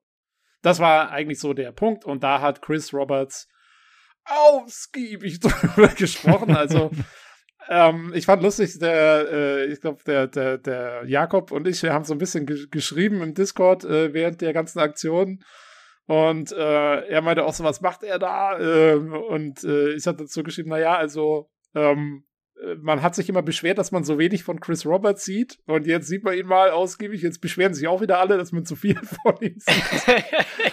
hat ein bisschen es, was, ja. Aber, aber es, es, es war schon sehr lang. Also man muss wirklich sagen, und es war auch, also der Twitch-Chat hat am Ende fast mal dann rebelliert, weil äh, da ging es dann wirklich los mit äh, hier Free, ich glaube irgendwann war Hashtag Free Jared im Chat. Der kam also sehr früh rein, der Free Jared, und es ging bis zum Ende durch. ist, es, und man hat, es, es, hat ein paar gute, es hat ein paar gute äh, Bilder gegeben von Jared, wie er in die Kamera schaut. also es, es ging schon echt lang. Ich fand aber äh, sehr schön, fand ich, sie haben dann ganz am Ende nach der Aktion, bevor ich jetzt gleich darauf eingehe, worüber eigentlich gesprochen wurde, aber sie haben ganz am Ende nach der Aktion, haben sie dann alle, die jetzt da waren, so, es waren ja eigentlich alle Führungsleute da von CIG so, äh, und die standen dann alle nochmal an dieser Bar und dann meinte halt, meinte Jared nur noch so ganz am Ende, meinte so zu, zu Chris Roberts so, ja, jetzt, also hast du noch ein Schlusswort oder so? Und äh, Chris Roberts meinte etwas selbstironisch so, ja, ich glaube, ich habe ja schon relativ viel gesagt, aber ich möchte noch mal anfangen im Jahr 2012. Und dann so, äh, nee, machen wir vielleicht doch lieber nicht. Also er hat es schon dann auch, glaube ich, irgendwie selber mitgekriegt. ähm, ja, aber also es war ein sehr langer, äh, ein sehr langes Gespräch und äh, jetzt gehen wir mal so ein bisschen durch, was sie alles eigentlich da erzählt haben. Ähm, und äh, los gehen tut's also, äh, tat es mit diesem Interaction-System. Äh, wir haben ja im Moment haben wir dieses sogenannte Inner Thoughts-System, äh, wo äh, man quasi, wenn man einen Gegenstand irgendwie anwählt, bekommt man ja, kommt man quasi in ein Menü rein und kann dann die Aktion auswählen, die man machen will. Und da gibt's dann meistens gleich irgendwie, keine Ahnung, fünf Stück oder so. Um, und meistens brauchst du aber ja in erster Linie irgendwie eine, also für einen Gegenstand. Das ist ja oft so, dass du gar nicht die anderen brauchst und das wird dann umgestellt jetzt, dass du quasi entweder du drückst einfach nur einmal auf F, F, F, F, ähm, und ähm, dann führst du diese Standardaktionen aus, die sie festlegen für jeden Gegenstand. Das ist halt meistens entweder nehmen oder was weiß ich, Taste drücken oder so. Und nur wenn du dann F länger hältst, äh, dann kommst du in dieses Inner Thought-System wieder rein, wo du die ganzen anderen Sachen auswählen kannst. Und es siehst du auch gleich, da ist dann so ein Symbol, was dir direkt anzeigt, gibt es noch andere Möglichkeiten oder gibt es gar keine dass du gleich weißt, okay, äh, hier könnte ich jetzt noch was anderes machen, dann kann ich mal schauen oder halt nicht.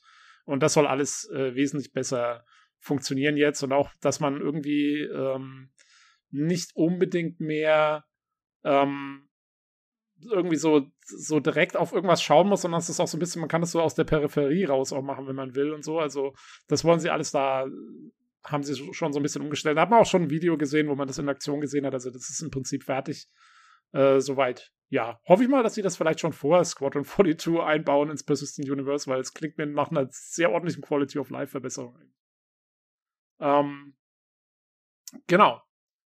Also wenn, wenn ihr was dazu sagen wollt, springt mir einfach rein, sonst mache ich einfach hier mal so die Sachen durch. Ne?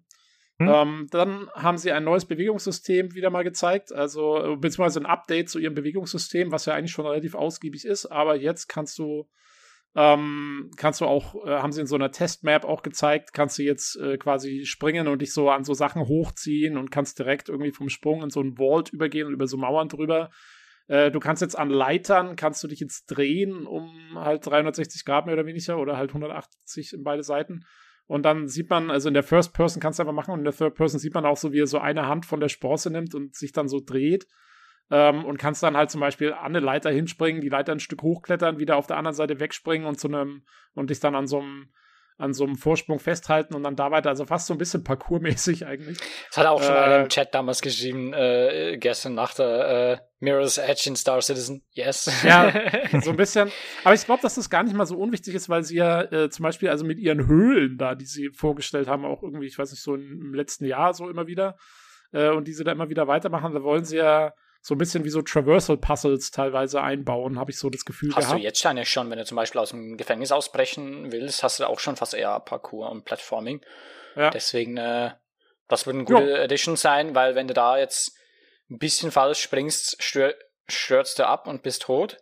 Und dann hast mhm. du dann mhm. nochmal jetzt halt mit dem neuen dann eben die Chance, dich wirklich nochmal festzuhalten irgendwo und dann nochmal hochzuziehen, ne? Ja, oder sie können es noch schwieriger machen. oder sie machen es noch schwieriger.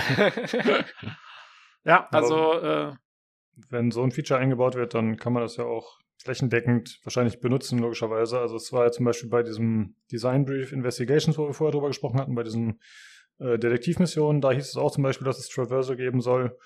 Oder auch bei der Geschichte mit dem, mit dem Untergrund, mit den äh, Fabriken oder genau. äh, Einrichtungen. Genau. Also dass es da genau. eben auch teilweise so nützlich sein könnte. Ja, also es gibt ja schon relativ viel. Tra ich, ich musste denken an diese, ähm, welche CitizenCon waren das vor ein paar Jahren, wo sie so eine Mission auch gezeigt haben, wo er zu so einem Chip hin musste. Musste Glenn, musste mal wieder zu so einem Chip und musste irgendwie über so einen, über so einen Wrack drüber und musste so einen Sprung machen, den er, glaube ich, drei oder viermal versemmelt hat und immer wieder irgendwie zurücklaufen muss. Ähm, vielleicht funktioniert sowas jetzt ja besser. War das mit Microtech, diese Schneegeschichte? Weil das nee, das Einzige, woran ich mich erinnern kann mit dem Chip. Nee, das war in so einem Wald irgendwie. Das war, glaube ich, noch bevor es Microtech gab. Das ist hm, schon ein paar Jahre okay. her. Ähm, ja, auf jeden Fall. Also, das ist äh, auch da. Dann, äh, und das war jetzt das, wir haben es vorhin schon mal angesprochen und das war meiner noch auch so mit das Coolste, was sie eigentlich gezeigt haben, äh, nämlich das neue EVA-System. Also zum einen ist es so, äh, EVA, also Extravehicular Activity, ne, also sprich Bewegung in der Schwerelosigkeit. Äh, EVA wird jetzt äh, quasi, also es wird EVA-Packs geben, die entweder direkt in Anzüge eingebaut sind oder wenn man keinen im Anzug hat, dann muss man sich so ein Pack umschnallen oder so, wenn man eben Düsen haben will, Schubdüsen.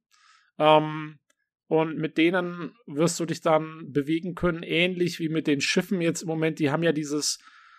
Ah, äh, Daniel, sag mal kurz, wie es heißt, das System, dieses Reaktionssystem in den Schiffen. Ähm, das Control System, das äh, ECRS? Nee. So? Um, ähm, React, Reaction Control R RCS. RCS, genau, Reaction Control System. Also quasi, dass das Schiff, also wenn du, wenn du dich drehst mit dem Schiff, ähm, dass wenn du nicht im Decoupled Mode bist oder so, dass das Schiff genau. quasi direkt ähm, automatisch den Vektor so einrichtet, dass du dann in die neue Richtung fliegst und nicht noch irgendwie ewig in die andere Richtung driftest. Genau. Und das haben sie jetzt für die Anzüge auch eingebaut, das, weil die, das gab es wohl vorher nicht. Also vorher warst du quasi im Anzug immer im Decoupled Mode. Und jetzt ist es halt ein bisschen einfacher zu steuern, weil du dich wirklich drehen kannst und dann den neuen Vektor dann direkt quasi so schnell wie möglich äh, einnimmst.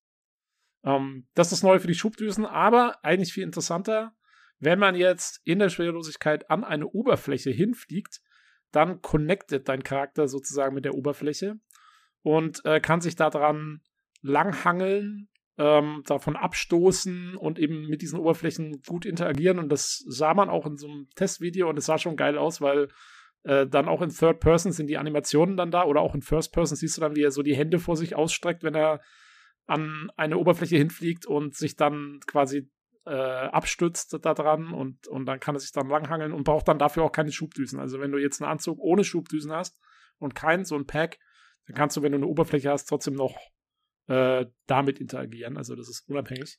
Und es hat dann äh, ja fast, so, fast wie so eine Anziehungskraft. Das hat man ja gesehen bei diesem Art Satellitenstation, ne? wo es dann einfach so entlang leitet, so, das sah schon richtig, das sah richtig cool aus, freue ich mich drauf. ja. Ich finde, das sah so ein bisschen aus, als würde er die Schubkarre machen, nur es wäre halt keiner, der ihn schiebt. Also so ungefähr kann man sich vorstellen, mhm. dass man sich halt nur. Aber gerade im All kann ich mir das auch, würde ich das am liebsten selbst mal ausprobieren. Das sieht schon cool aus. ja, ich frage mich, also eines, was mich frage, ist, ähm, wie hat er da, also was haben, haben die irgendwie so einen speziellen Future-Klebstoff an den Handschuhen, dass das so geht? Weil, ähm, also, ansonsten dürfte es ja nur irgendwie vielleicht mit Magnetdingern an Metalloberflächen gehen oder so, was der da macht. Wahrscheinlich, ja. ähm, irgendwas müssen sie haben. Und äh, also cool fände ich es halt, wenn es dann noch von der Oberfläche abhängen würde, ob sowas funktioniert oder nicht. Aber ich glaube nicht, er hat irgendwie schon mal gesagt, dass man das auch auf Asteroiden und so machen können soll. Also wahrscheinlich mhm. doch eher der, der Future-Klebstoff. Ähm, aber äh, interessant auch, sie haben noch gesagt, wenn man dann in Schiffen unterwegs ist, also das ist halt auch, wenn du in einem Wrack unterwegs bist oder auch eben in deinem Raumschiff, wenn die Schwerelosigkeit abgeschalten ist oder so, ähm, dann soll man eben dieses System auch gut verwenden können, um sich da zu bewegen, auch in engen Räumen. Und das haben sie noch nicht gezeigt, aber das haben sie im Moment in Arbeit, dass wenn du dann sowas wie Handholds oder sowas hast, was in den Schiffen normalerweise dann geben wird, äh, dann werden die auch genutzt von dem Charakter äh, genau. quasi automatisch. Also dann wirst du dich an so, an so Handholds langziehen können und so. Ähm, ja, wenn das mal funktioniert, cool. Also was man bis jetzt gesehen hat, sah das schon sehr nett aus. Ja. Ja.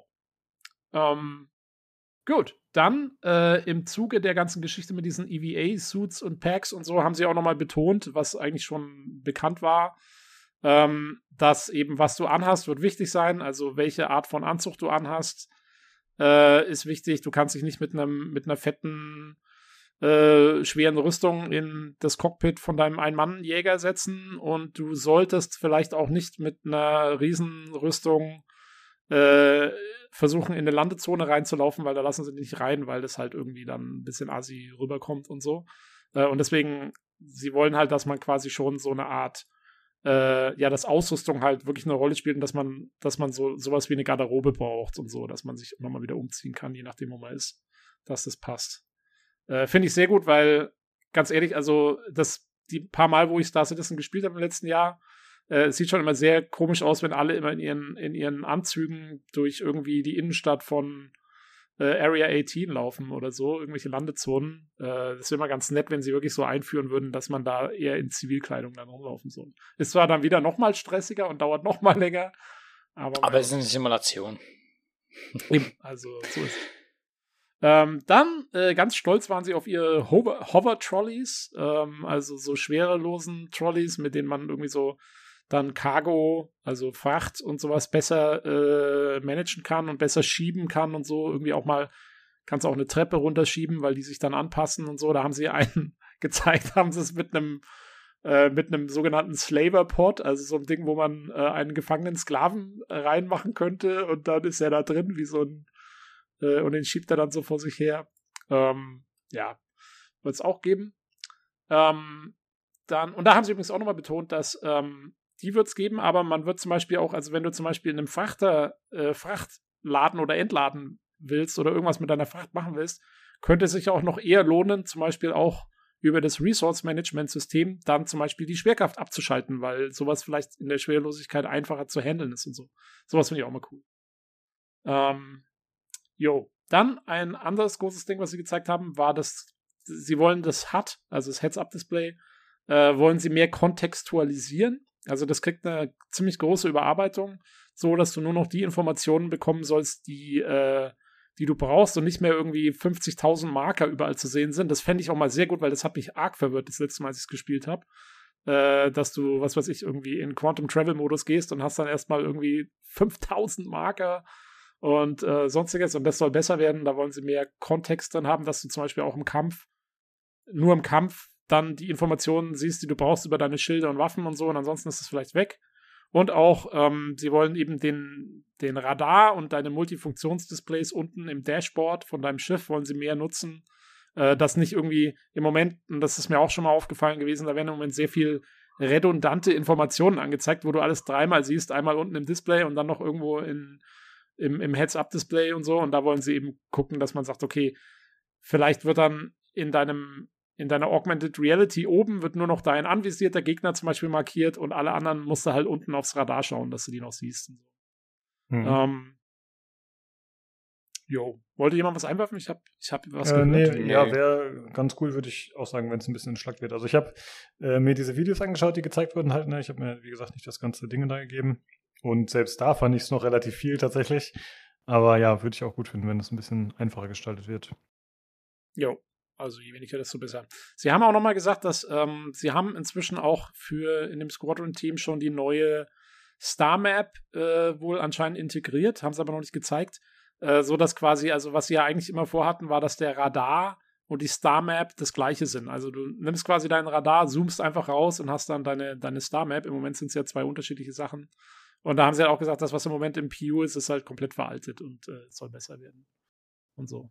Und äh, in dieses ganze Ding spielt also auch rein, dass sie quasi, ähm, was sie halt wirklich stärken wollen, ist diese Mid-Range Exploration, wie sie es nennen. Also quasi, dass du über mittlere Distanzen ähm, Erkundungs-Gameplay hast. Und da spielen verschiedene Sachen mit rein. Eben der Radar, dann das Scannen und vor allen Dingen auch diese, dieses neue Geschwindigkeitssystem, weil du jetzt ähm, eben, also was es halt bis jetzt noch nicht gibt, ist irgendwie, dass du sagst, okay, du scannst. Zum Beispiel, du siehst ein Asteroidenfeld irgendwo weiter weg und dann haust du so einen Scanpuls raus und der Scanpuls sagt dir, da ist irgendwas. Aber er kann ja noch nicht auf die Entfernung noch nicht sagen, was. Da müsstest du dann hinfliegen. Und es war halt bis jetzt immer stressig, weil dann müsstest du irgendwie, was weiß ich, entweder du fliegst eine halbe Stunde im normalen Geschwindigkeit oder du musst ein Quantum Travel Point festlegen und dann da und dann Quantum und was weiß ich nicht alles. Ähm, und das wollen sie eben jetzt fixen mit diesen neuen Geschwindigkeiten, dass du eben sagst, okay, du gehst dann in diesen Master Mode für Reisen und kannst dann ohne groß was zu machen, drückst du Shift und fliegst da relativ schnell hin dann mit diesem Quantum Jump oder so. Ähm, und das wollen sie eben stärken und das finde ich sehr gut, weil das ist genau das Gameplay, was ich eigentlich haben will, ist dieses dieses Exploration-Gameplay, dass man irgendwo was findet und dann guckt, oh, was ist da? Und dann fliegt man da hin und findet irgendwas Neues. Ähm, jo, also da bin ich mal gespannt. Hoffe ich mal, dass es relativ bald kommt. Es klingt auch jetzt, also mit den neuen Geschwindigkeiten müsste das dann eigentlich schon funktionieren, denke ich. Ähm, okay, und dann ganz wichtig, äh, neue AI. Sie haben für Squadron schon komplett neue AI gebaut, die eigentlich sehr viel von dem alten Zeug rausschmeißt und komplett neu ersetzt mit neuer AI. Und da haben sie so ein bisschen in so Testmaps gezeigt, wie die funktioniert. Und äh, ja, das sah schon ganz cool aus. Also die haben äh, die, die Gegner werden quasi miteinander kommunizieren und sich dann aufeinander absprechen.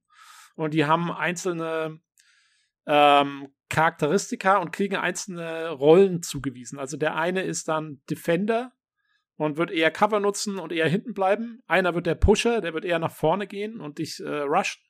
rushen.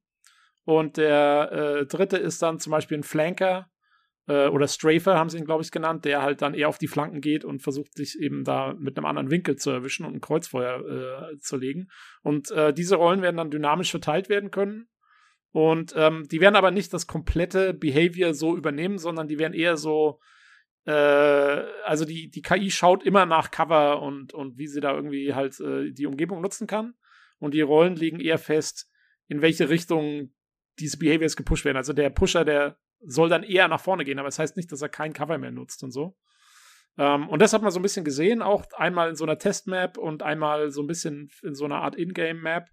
Und ja, also das sah auf den ersten Blick jetzt zumindest erstmal ganz cool aus. Also äh, und da, das ist auch jedes Mal anders. Also das hat er ja dann auch nochmal genauer erklärt, dass halt eben, es kann zum Beispiel auch, es ist nicht immer so, dass jede Rolle vorhanden sein muss. Das heißt, wenn du jetzt ein drei Gegner-Team hast, aus drei Personen, dann ähm, kann es sein, dass zum Beispiel gar kein Defender dabei ist, sondern nur Pusher und Straver. Aber sobald, es wird in dem Sinne immer so ausgewürfelt, in dem Sinne wird immer so ein Roll geben, was jetzt das System dir gerade dir vorne hinwirft. Und es kann einfach auch sein, dass halt eben mehrere Rollen doppelt sind. Und aber sobald jetzt eine Rolle ausgewürfelt wurde für eine KI, dann wird die Chance, dass nochmal die gleiche Rolle kommt, einfach vermindert für den Roll für die andere KI, die noch reinkommt. Aber das finde ich noch ganz cool gemacht, dass halt eben nie das gleiche sein wird. Das heißt, du kannst dir nie sicher sein, was für Gegner du jetzt hast. Genau.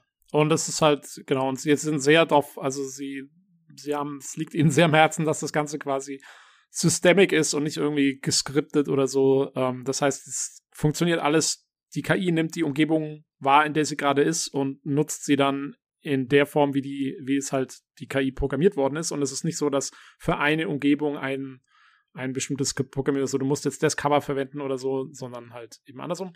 Und genau das gleiche passiert auch dann mit äh, so einer Art Such äh, Routine, würde ich es mal nennen, haben sie da gezeigt, wo quasi sich der, also der, der, der Spieler hat sich versteckt, ist aber schon mal gesehen worden und jetzt suchen die die Umgebung ab und ähm, da ist es auch so, dass quasi so jede Ecke und jeder, ähm, jeder uneinsehbare Teil der Umgebung wird halt sozusagen als so eine Art Search Point festgelegt.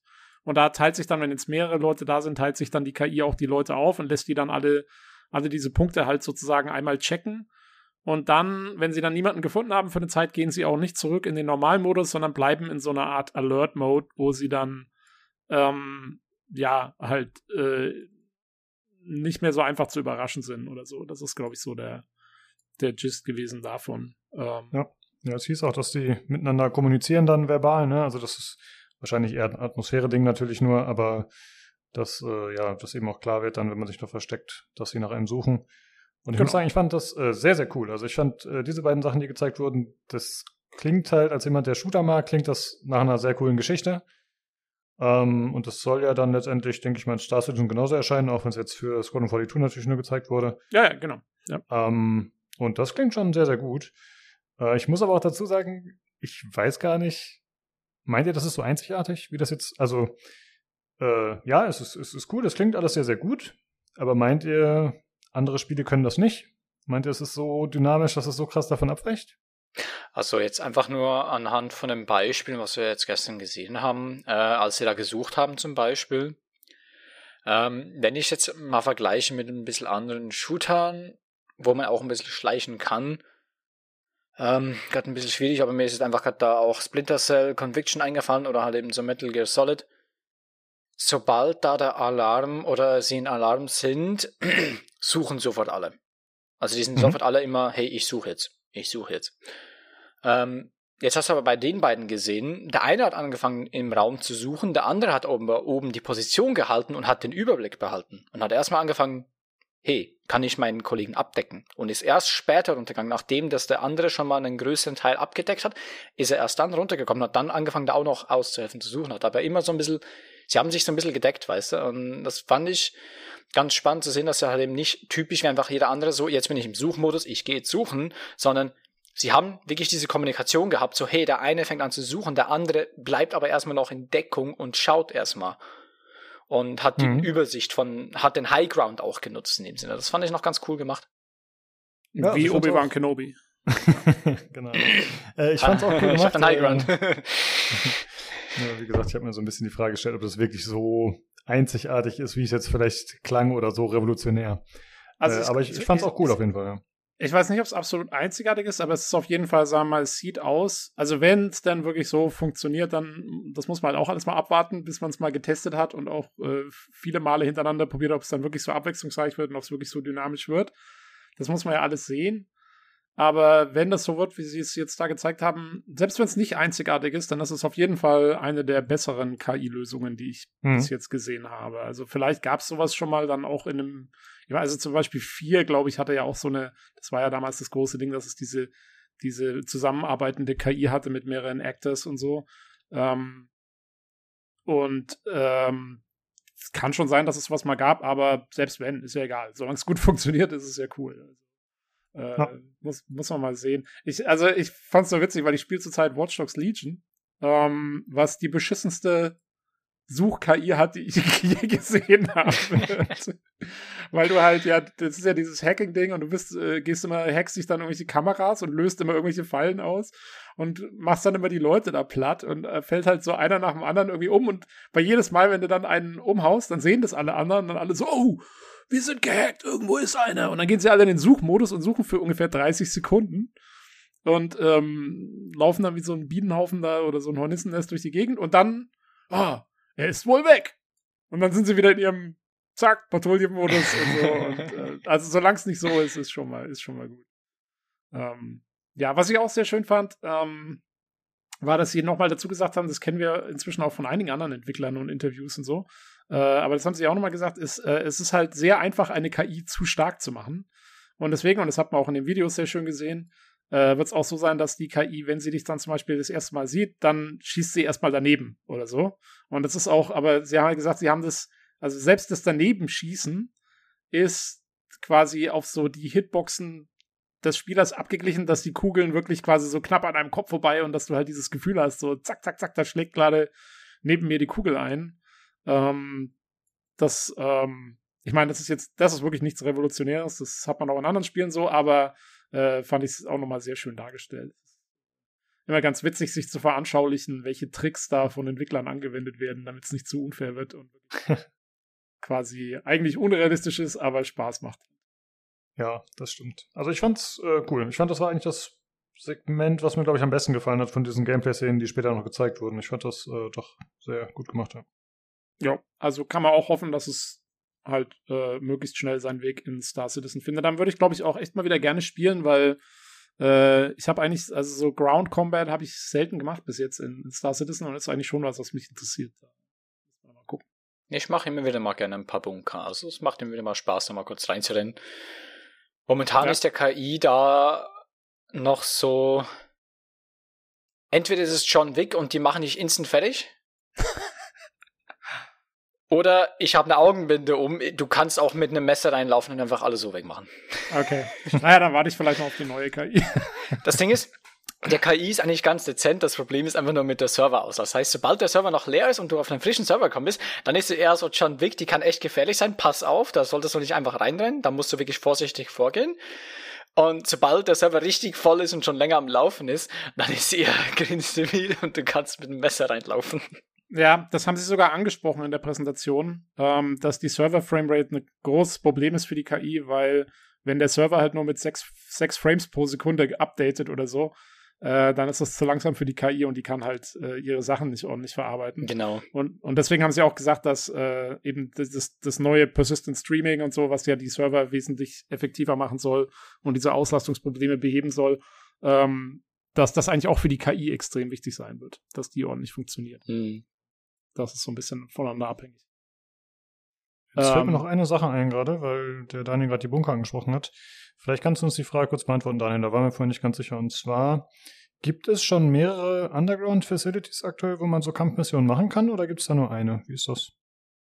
Also es gibt halt eben ganz viele Bunker. Es gibt zwei, drei verschiedene Layouts, wie diese Bunker ah. aufgebaut sind. Und da gibt es dann mehrere Missionen. Zum einen entweder, hey, da ist ein Bunker, wird angegriffen, geh mal helfen. Da musst du aber auch aufpassen, weil da gibt es auch Friendly Fire, weil da hat es daneben auch Wachen drum. Hm. Ähm, dann gibt es einfach die andere mit, hey, geh da rein und erschieß alles und töte den Kerl. Und dann gibt es noch die Variante von, hey, da hat's Drogen, geh die mal zerstören. Es gibt aber auch, äh, weiß gar nicht mehr, ob das auch möglich ist bei den Drogendingen, weil da heißt es, hey, zerstör die mal. Theoretisch kannst du die, glaube ich, aber sogar einpacken, mitnehmen und dann irgendwo verkaufen gehen. Bin ah, ich nicht sicher, ob das funktioniert, aber ähm, zumindest gibt es eben auch die Drogen, da musst du dann eben einfach Drogen packagen oder eigentlich wirklich ganze äh, Wagenladungen da zerstören, die da unten rumstehen. Mhm. Und dann hast ja, du das okay. damit dann. Dann gibt es da ja zumindest äh, mehrere äh, Untergrundgebäude quasi oder Einrichtungen. Ja, aber ja, es sind cool. im Layout immer die gleichen zwei, drei Layouts. Also es sind eigentlich immer so ziemlich die gleichen. Mhm. Ja. Noch. In Zukunft wird es dann ja hoffentlich anders und besser. Genau. Gut, äh, dann äh, mache ich weiter, Tobi. Ähm, jo, äh, dann, ähm, was auch redesigned wird, wird das Mobiglas, also dein äh, iPhone sozusagen, mit dem du alles machst, äh, alles verwaltest, dein Tagebuch, deine Communications, deine Missionen, dein Inventar, was weiß ich, dein Geld.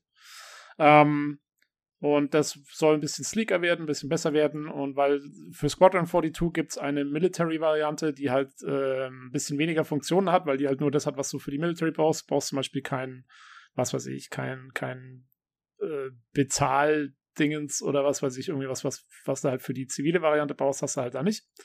Ähm, aber das, äh, ja, haben sie ja auch neu gemacht. Ähm, ja, das war, glaube ich, so das, äh, was Chris alles so angebracht hat, zusammen mit dem Richard. Ähm, und wo sie wirklich lange, lange drüber gesprochen haben.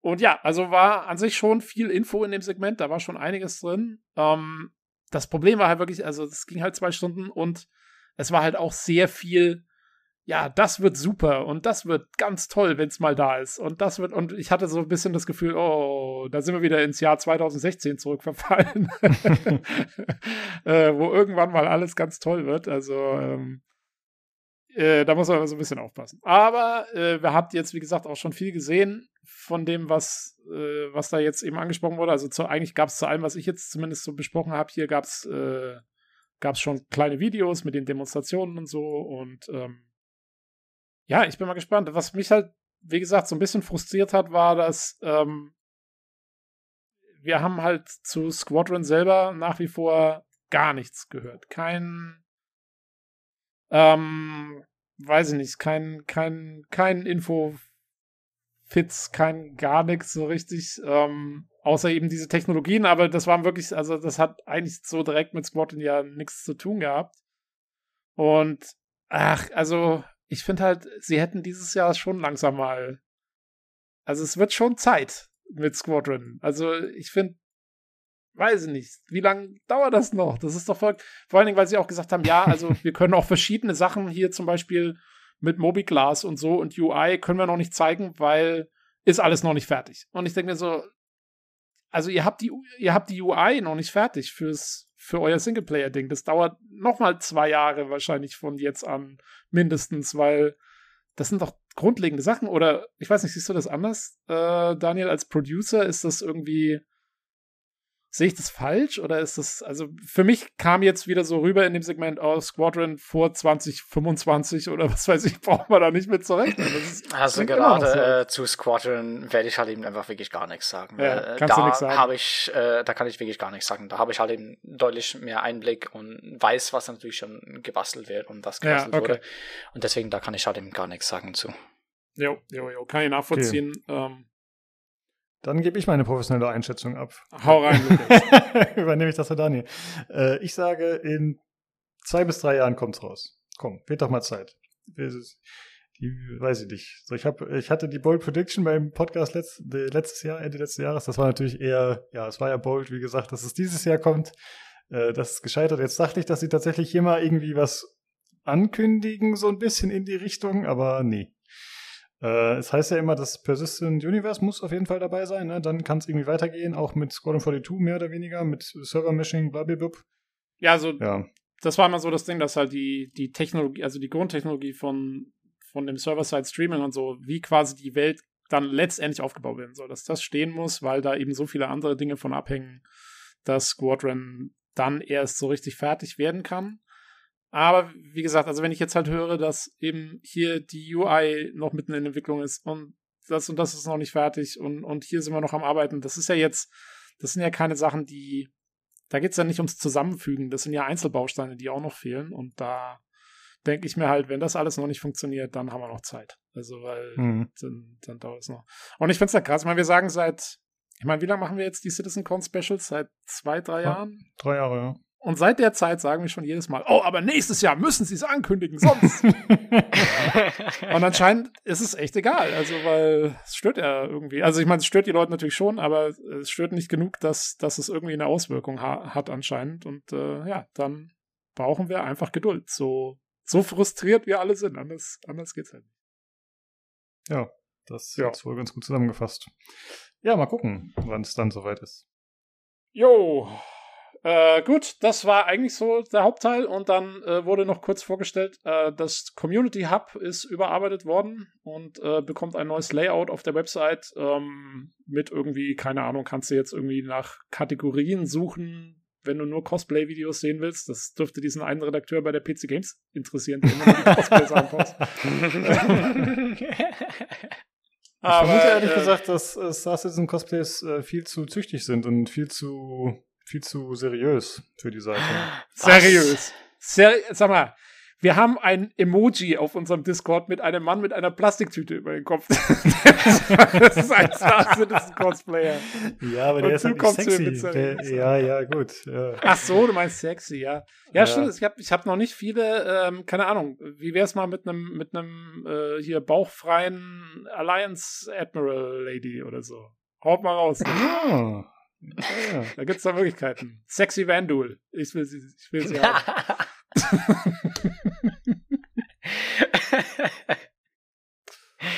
Sexy Vandul. Okay, Sexy das ist großartig. das wird der, wird der Titel für die, für die Episode. oh Gott. Ähm, ja, oder ich weiß nicht, Lukas, was stellst du dir da vor? Also, ich, ich habe jetzt auch keine, weiß ich nicht genau wo wir da anfangen. Ich bin ja mit dem Universum nicht so vertraut, wie man vielleicht das eine oder andere Mal schon rausgehört hat, hier aus meinen Profi-Aussagen. Deswegen weiß ich nicht, was äh, da so gehen würde. Daniel, du Aber. als Producer, was du da Vorschläge haben? Oder kannst du nicht drüber reden, weil schon was in Arbeit ist bei dir? Uh. Nein, okay. Äh, lassen, lassen wir das. Äh, genug Schabernack. Ähm. oh nee. Jo. Also auf jeden Fall, äh, Community Hub ist überarbeitet, gibt es irgendwie neue Funktionen. Ähm, ich bin da selber nicht so drin. Ich weiß nicht, ich dachte erst, es geht um Spektrum, aber ich glaube, das ist nochmal was anderes. Nee, es ist nicht Spektrum, es ist, äh, ist immer so schön, Spektrum. Es gibt ja auch Spek doofe. Spektrum. Es gibt auch richtig doofe äh, Memes schon dazu, natürlich im deutschen äh, Spektrum. Ich bin da auch äh, fast tagtäglich online. Also ich bin eigentlich fast die ganze Zeit in dem Chat. Ich habe immer während der Arbeit habe ich diesen Chat, äh, den Spectrum DE-Channel habe ich immer meistens so offen und schaue immer äh, so zwei, drei Mal am Tag vorbei. Und morgen früh mal morgen und wie sieht's aus mit Kaffee? Aber äh, auf dem Hub bin ich so gar nie und ich schaue mir jetzt auch noch so ein bisschen an und ich glaube, er funktioniert nicht, er funktioniert nicht ganz, wie er eigentlich sollte. Okay. Also sie haben ihn gestern direkt quasi mit der Ankündigung dann auch online gestellt. Also, genau, er ist, äh, er ist live, genau. Er ist live und ja, vielleicht noch in den Kinderschuhen. Ja, merkt man, ich kann nicht einloggen. jo, und, und das war eigentlich das. Oh, achso. Äh, sorry, wenn die Cosplays live gehen, dann gehen wir wahrscheinlich jetzt öfter mal drauf in Zukunft, denke ich mal. Ne? Dann wird das Klar. Mhm. Machen wir ein neues, neues Segment im PCDC-Podcast.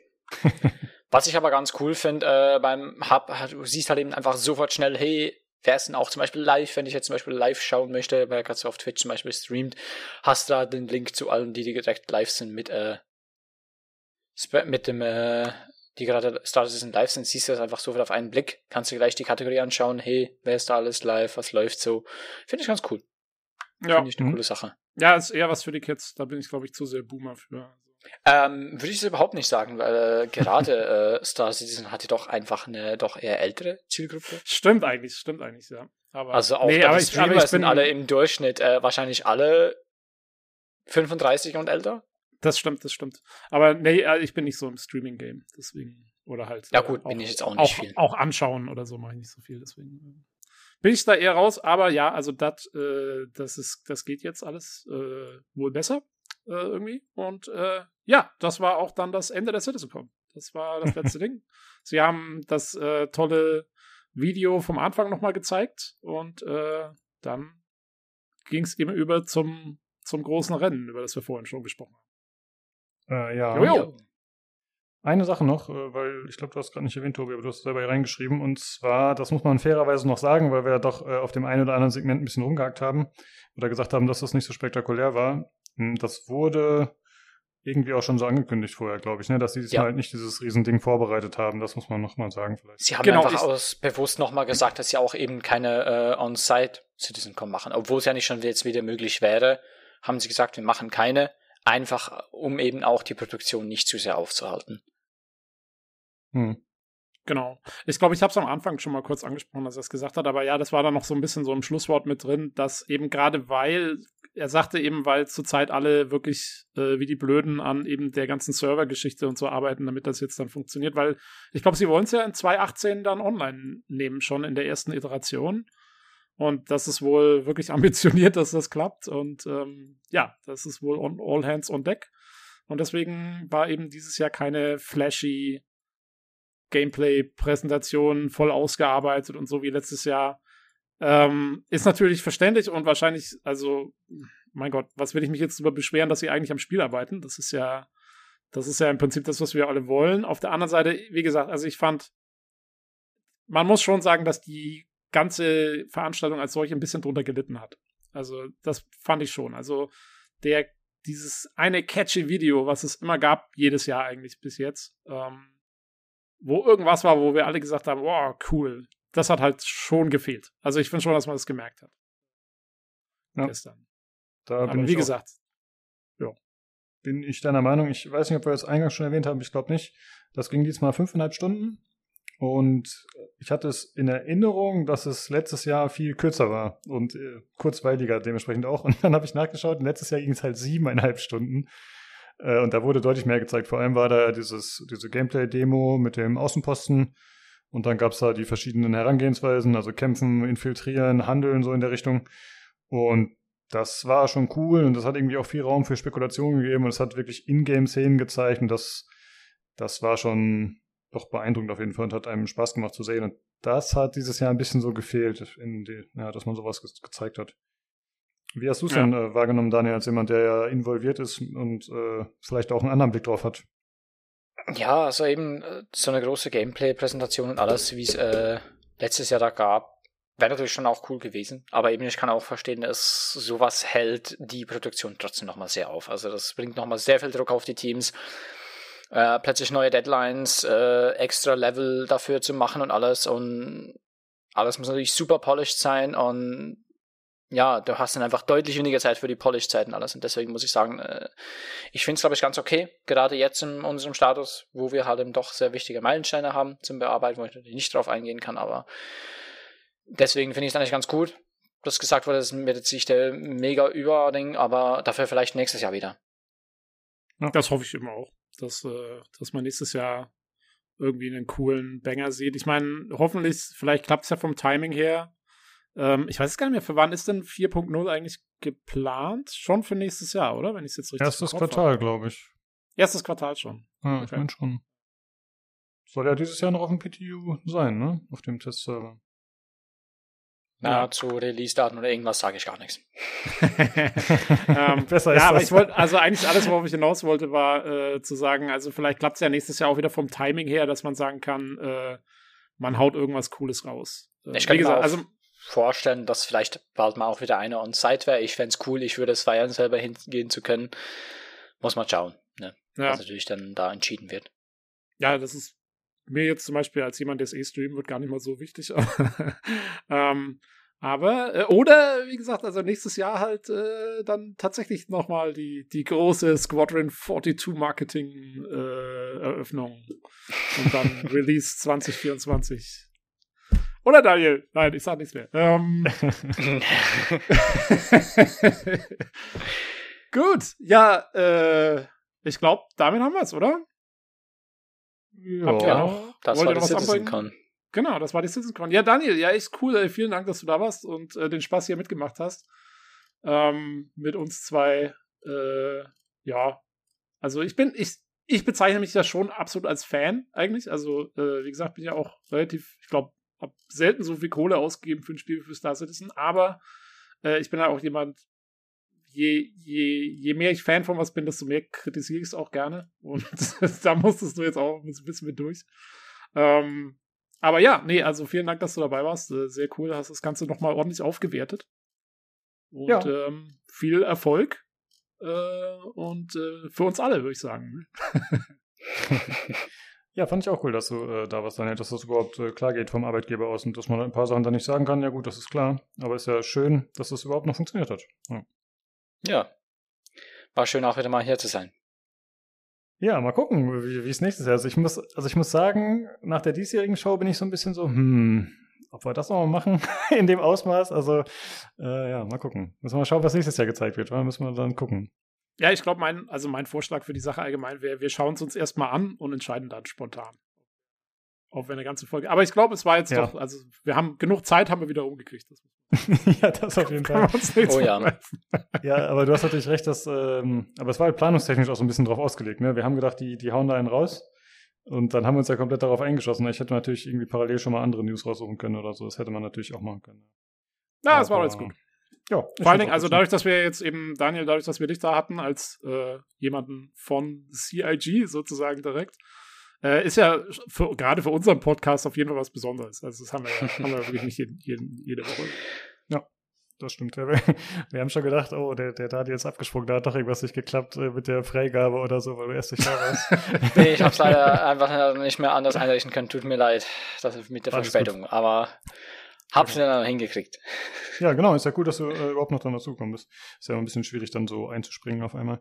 Ja, okay. Sehr gut. Äh, ich habe mir noch was überlegt. Ich habe ja am Anfang eine Verlosung geteased. Und zwar, äh, ich weiß nicht warum, aber irgendwie bin ich drauf gekommen und ich fand die Idee ganz witzig. Ich bin ja eigentlich immer dagegen, dass man Gewinnspiele an irgendwelche Verpflichtungen für den Teilnehmenden verknüpft. Aber hier hatte ich mal eine Idee, die ich ganz gut finde. Und zwar habe ich mir überlegt, wir machen ein Gewinnspiel äh, und zwar werde ich einmal Star Citizen für den Gewinner zur Verfügung stellen, also die, ich sag mal, günstigste Version, die dann final erscheint, äh, von nicht Squadron 42, sondern Star Citizen. Und die Bedingung, um das Ganze zu gewinnen, ist, äh, alle, die teilnehmen, müssen predikten, wann das Spiel final erscheint. 1.0. Also das heißt, ich werde im Verlosungschat dementsprechend, ich muss mal gucken, ich erstelle wahrscheinlich einen Post und pin den an und sammle dann die Antworten. Oder ich mache einen Thread. Hm. Thread ist immer so eine Sache, ne? Wird gerne übersehen. Also, aber die Leute müssen nur predikten.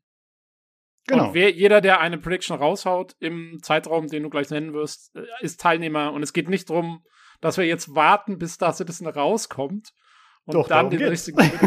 natürlich. wir wissen es ja vorher nicht. Ja, also wir müssen schon warten, bis es erscheint, damit wir es natürlich final wissen. Äh, anders geht's ja nicht. Boah, krass, okay. Oh, also das, das, ist, das, das ist böse. Dis, Disclaimer, ähm, ihr bekommt das Spiel, wenn es den Podcast und uns dann noch gibt. ja, ich, ich sag mal so, ich mache die Verlosung und mich gibt's dann wahrscheinlich privat noch, auch falls es den Podcast nicht mehr geben sollte. Und ich würde dann demjenigen, wie gesagt, die günstigste Version, das ich halt aber dazu zur Verfügung stellen.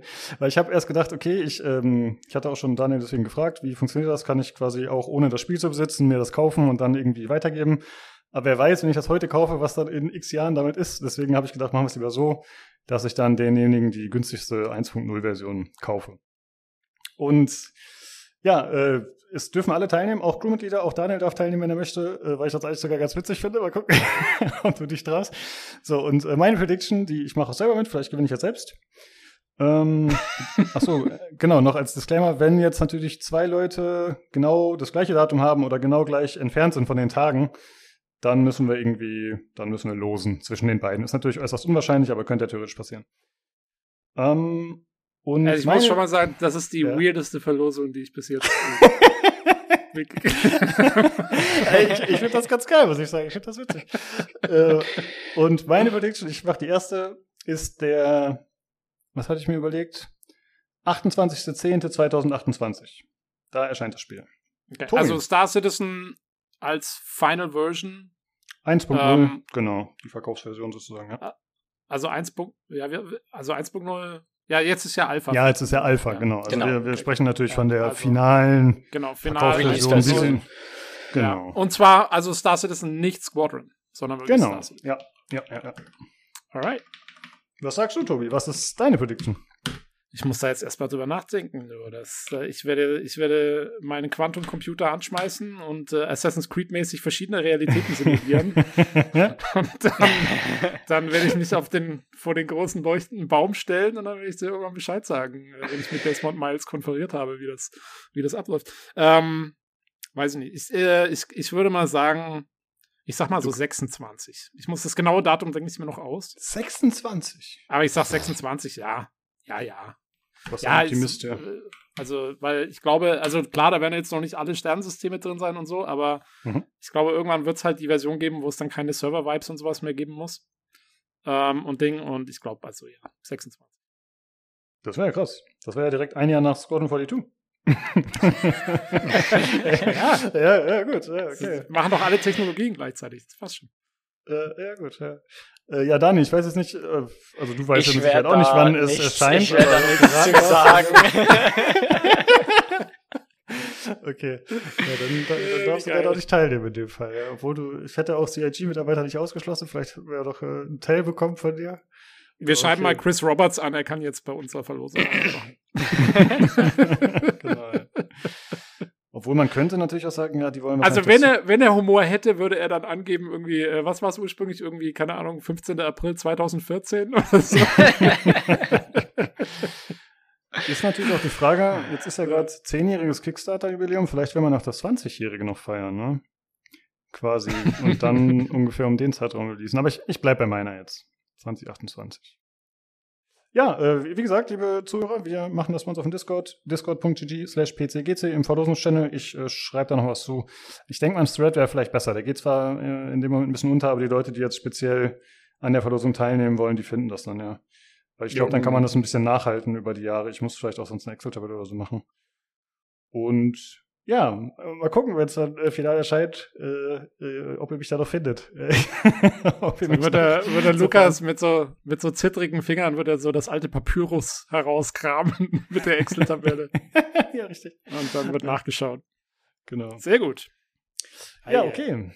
Äh, ja, dann äh, vielen Dank nochmal, Daniel, dass du da warst. Äh, sehr nice. Ja, vielen Dank, dass ich hier dabei sein durfte. Ich freue mich auch ja. wieder mal, vielleicht mal bei was anderes dabei zu sein. Muss ja nicht gerne, immer Star Citizen sein. Ja, auf jeden Fall. Ja, Wir das freuen stimmt. uns über Gäste. Genau, mal schauen, was so kommt, ja. Ja, und dann, äh, liebe Zuhörer, äh, wenn ihr bis jetzt dran geblieben seid, dann seid ihr wahrscheinlich Star Citizen-Fans oder äh, ihr seid PCGC-Fans. Auf jeden Fall vielen Dank dafür, dass ihr zugehört habt. Und wenn ihr noch Feedback, Kritik, Anregungen habt, dann gerne bei uns loswerden, wie immer. Äh, entweder per E-Mail an pcgcpodcast.gmail.com, über Twitter unter dem Handle podcastpcgc oder auf dem Discord natürlich im äh, Hörerfeedback-Forum. Das ist discord.gg slash pcgc. Und da läuft auch die Verlosung, die dann in einem Jahrzehnt oder so aufgelöst wird. Alles klar. Dann äh, vielen Dank fürs Zuhören und schaltet gerne nächste Woche wieder ein zum PC Games Community Podcast. Tschüss. Ciao. Yeah.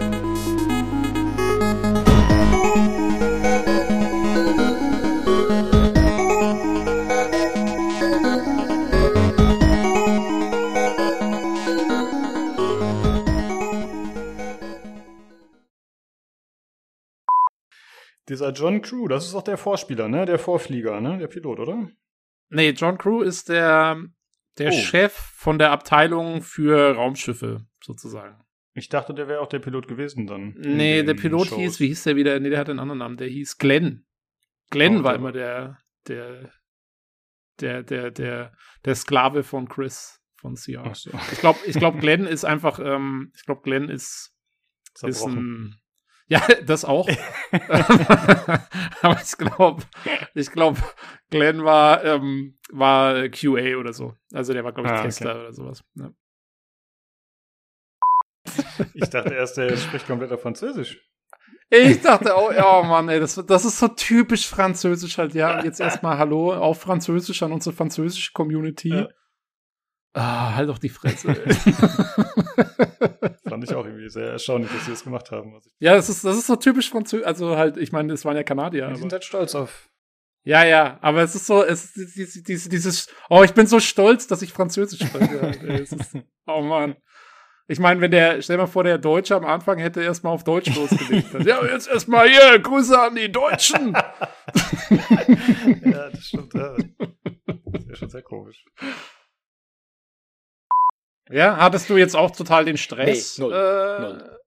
Nee, du hattest jetzt nichts zu tun. Null Stress. Das ist eben das Schöne äh, bei meinen beiden Teams. Äh, ich habe da null Stress, weil wir machen ja Tools und Editor. Das heißt, selbst bei großen Events, selbst bei ähm, auch bei den meisten größeren Patches äh, können wir einfach nur zurücklehnen und weiter unseren Kram machen und einfach weiter entwickeln. Wir haben einfach unsere eigenen Milestones, aber nicht, dass wir jetzt halt eben so hier 3.18 dann wir müssen bis dahin liefern. Oh, okay, cool, cool, haben cool. wir nicht. Hast du es dir, hast du die dann, also schaust du die dann auch sozusagen einfach im Stream an, die äh, Citizen? Ich habe mir die einfach auch im Stream angeschaut. Ja. Äh, mit eurem Team wahrscheinlich. Nee, ich war mit einer der Orgas äh, im Voice währenddessen. Also, okay. Ähm, es gibt aber in den Studios haben wir dann äh, Live-Viewings, wo dann die großen Kinos schon, also fast schon Kinos äh, dann ausgepackt werden und dann äh, kann man sich davor pflanzen vor die großen Fernseher oder Leinwände und dann äh, ja, ja. gibt's dann da meistens natürlich auch noch Pizza und dann sitzt man da zusammen und feiert das Ganze.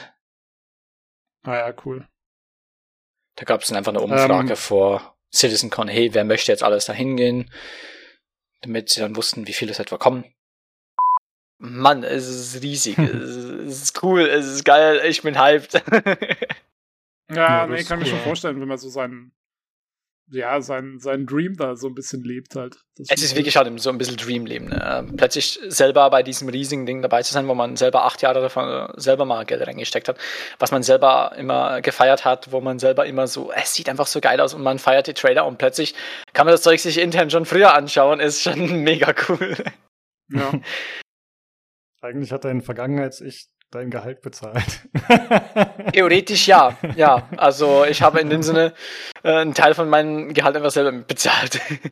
ja, ich, ich, ich, ich wollte ich wollt vorhin schon, habe ich dann bin ich nicht mehr zu gekommen, aber als du gemeint hast, ja, ich kaufe auch in Zukunft noch Schiffe, habe ich wollte ich schon sagen, er ist ja auch so ein bisschen selbst wieder, also selbst Zukunftssicherung. Und ich werde auch selber weiterhin noch äh, in Zukunft Schiffe kaufen, also ja, das, das, hast du vorhin eben gesagt und ich wollte schon sagen, ist ja, ist ja fast wie in so eine Art Rentenfonds einbezahlen. Eigentlich, ich bezahle mich aber selber, weißt du?